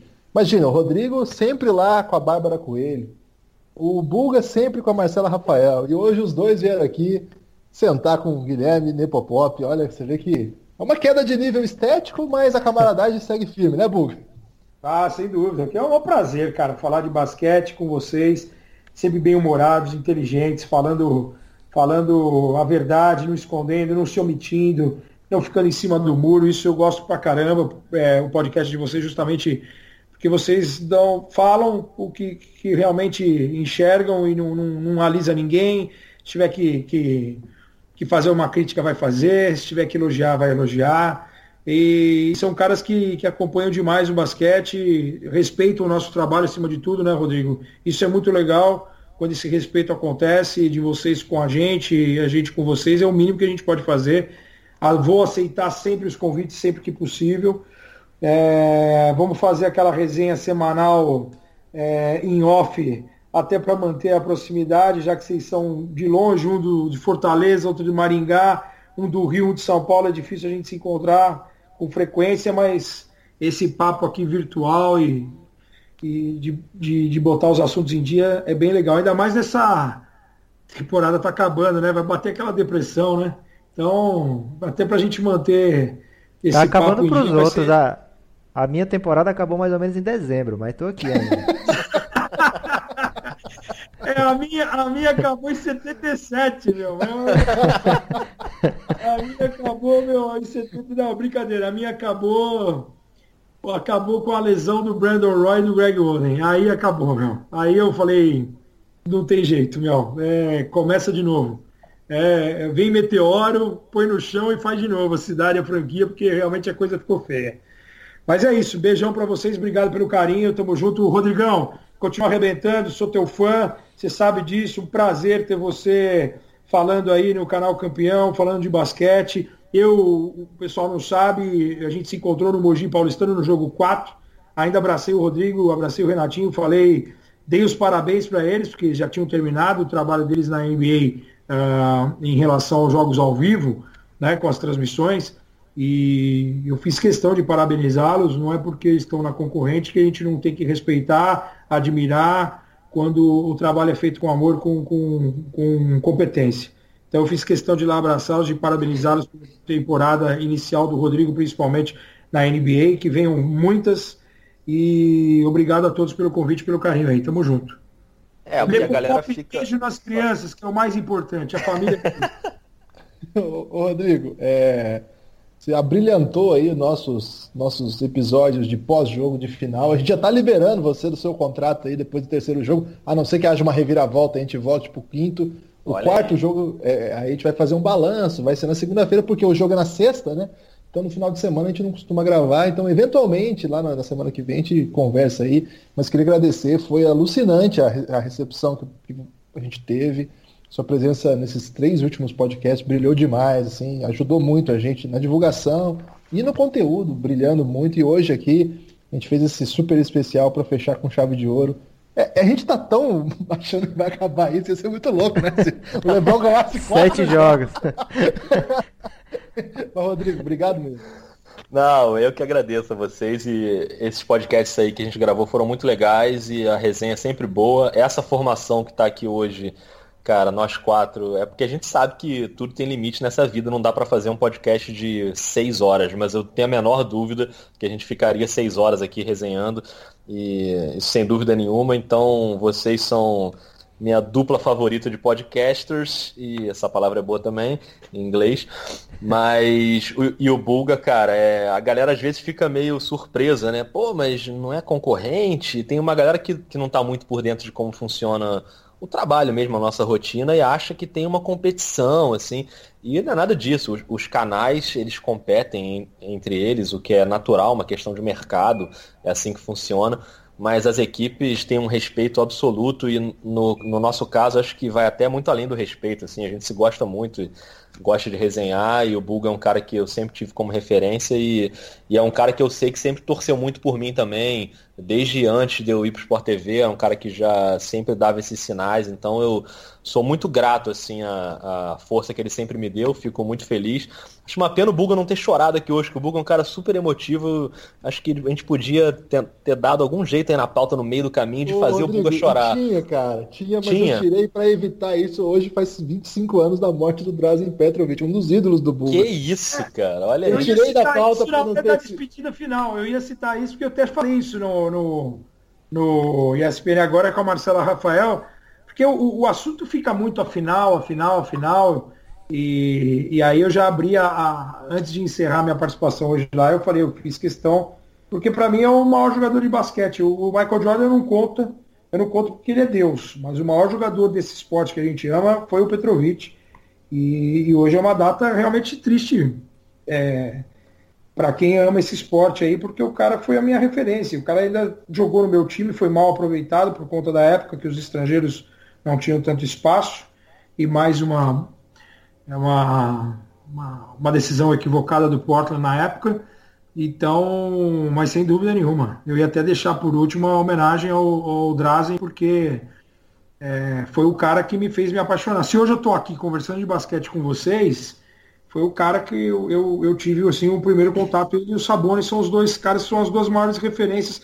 Porque todos nós aqui, a gente não gosta somente da NBA, a gente gosta de basquetebol, tanto que a gente pula para a Liga Argentina, a gente pula para o NBB, para a Liga Ouro, para a Euroliga. Então, é, tudo está em pauta. E se a gente está aqui hoje falando, pelo menos eu, se eu estou aqui falando hoje, é por conta, é por conta do Drazen Petrovic. Fica a homenagem nossa aí. Não, esse aí é um gigante, realmente, né? Esse cara é, é um ícone, né? Eu acho, para todo mundo. E uma pena que a NBA não tenha tido a visão naquela época do que representavam jogadores do tamanho dele, né? Mas, mas enfim, só para arredondar aqui de novo, acho que só agradecer a vocês três aí, foi muito legal o debate. A gente, a temporada tá acabando, mas a gente certamente segue se falando e resenhando por aí, vai ter muito assunto ainda para a gente falar. É, sobre isso, rapidamente, Rodrigo, o, é, é, hoje de manhã, eu, por conta da notícia do Drazen, né, eu não sabia, eu, fui, eu não, não marco essas datas e tal, só que logo cedo, eu acordo muito cedo, como idoso, né? e recebi o tweet do Real Madrid baloncesto lá, é, falando disso, né? Celebrando. O Drazen foi contratado pelo Petrovic, né? Destruiu o Real Madrid numa final europeia, o Real Madrid levou. E contando que hoje fazia 25 anos do, do trágico acidente, eu fui mexendo nos meus arquivos aqui, nos arquivos que estão acessíveis aí. E eu achei uma reportagem do, do jornalista Oscar Valporto, do JB, contando histórias dos estrangeiros nos Estados Unidos de 1990, a matéria, 14 de janeiro. Eu, eu, eu, eu postei ela na íntegra ali. E ele até apareceu, o, o Oscar Valporto, eu não conhecia, ele até contou aqui que. Ele conta a história lá do Rick Smith, do Divac, do Petrovic, do Schrempf, do Marciliones. Então, é um pouco sobre esse momento. Aí. Isso aí vai ficar para um, um, um próximo podcast, aí, um, um basquete retrô, com a volta do João, que é o, que é o nosso editor aí do basquete retrô. Tem muita história sobre isso, mas vale sim a lembrança. Não queria. Eu até guardei essa, essa informação para não quebrar muito o clima, porque evidentemente é um clima que deixa a pauta bad, né, no sentido emocional mesmo. Foi uma tragédia da história do, basquete. Mas é importante lembrar também, uma, uma, um grande momento. Hoje é aniversário também do Allen Iverson. O, o Buga já, já falou sobre isso. Isso já deixa um pouco mais para cima, gente, porque, pô, foi um cara sensacional, né? Um, um, um atleta exótico para o seu tempo, para o seu estilo, mas marcou época na liga. Lucas, que fase que nós terminamos aí essa jornada de finais NBA? A gente acha que acabou, né? Vamos ver se, se o LeBron arma alguma coisa aí. Mas terminamos em alto estilo, Lucas. É, eu tava torcendo pro LeBron, mas acho que tá na hora de acabar porque vai começar a Copa do Mundo, né, Guilherme? Então não vamos pois ficar é. perdendo tempo aí com 4 a 2 se for para ter mais jogo, que seja logo uma virada, porque se for só para perder, a gente perder o jogo da Bélgica de repente, é, brincadeira, claro que a gente troca qualquer jogo da Copa por mais jogos dessa final. Até porque aí volta essa galera aqui e a galera vai curtir demais nesse podcast. Guilherme, eu posso trazer duas informações? Porra, pode, claro. São rápidas. A primeira é que hoje foi estreado no Twitter o perfil arroba AA Contrapelo. É, em parceria com o Café Belgrado, esse perfil vai ficar trazendo sempre notícias antigas, relevantes, é, um projeto de história, política, esporte, como diz lá no perfil dele. Então você siga esse perfil que vai ser muito bacana. É, arroba AA Contrapelo. É, tudo junto. E outra notícia, já que é para deixar o clima do podcast mais bacana, é que foi confirmado hoje hoje 7 de junho de 2018, que vai rolar o Legalmente Loira 3. A Little Witherspoon volta ao seu papel principal. e vai ter então, galera. Fiquem tranquilos que vai rolar isso aí. Vem cá, você já sabe o... Do, do Como Treinar Seu assim... Dragão 3, que eu vi o trailer aqui, que é um, é um desenho de animação você fala de chorar, o bug emotivo, pô, pra quem não assistiu Como Treinar Seu Dragão, se assistiu não, não vai pro céu. Maravilhoso. Se você assistiu e não chorou, o cara não vai pro céu. É a que melhor isso, é Você chorou no Como Treinar Seu Dragão? Buga, não assista o Bom Dinossauro, hein? O Bom Dinossauro eu assisti também.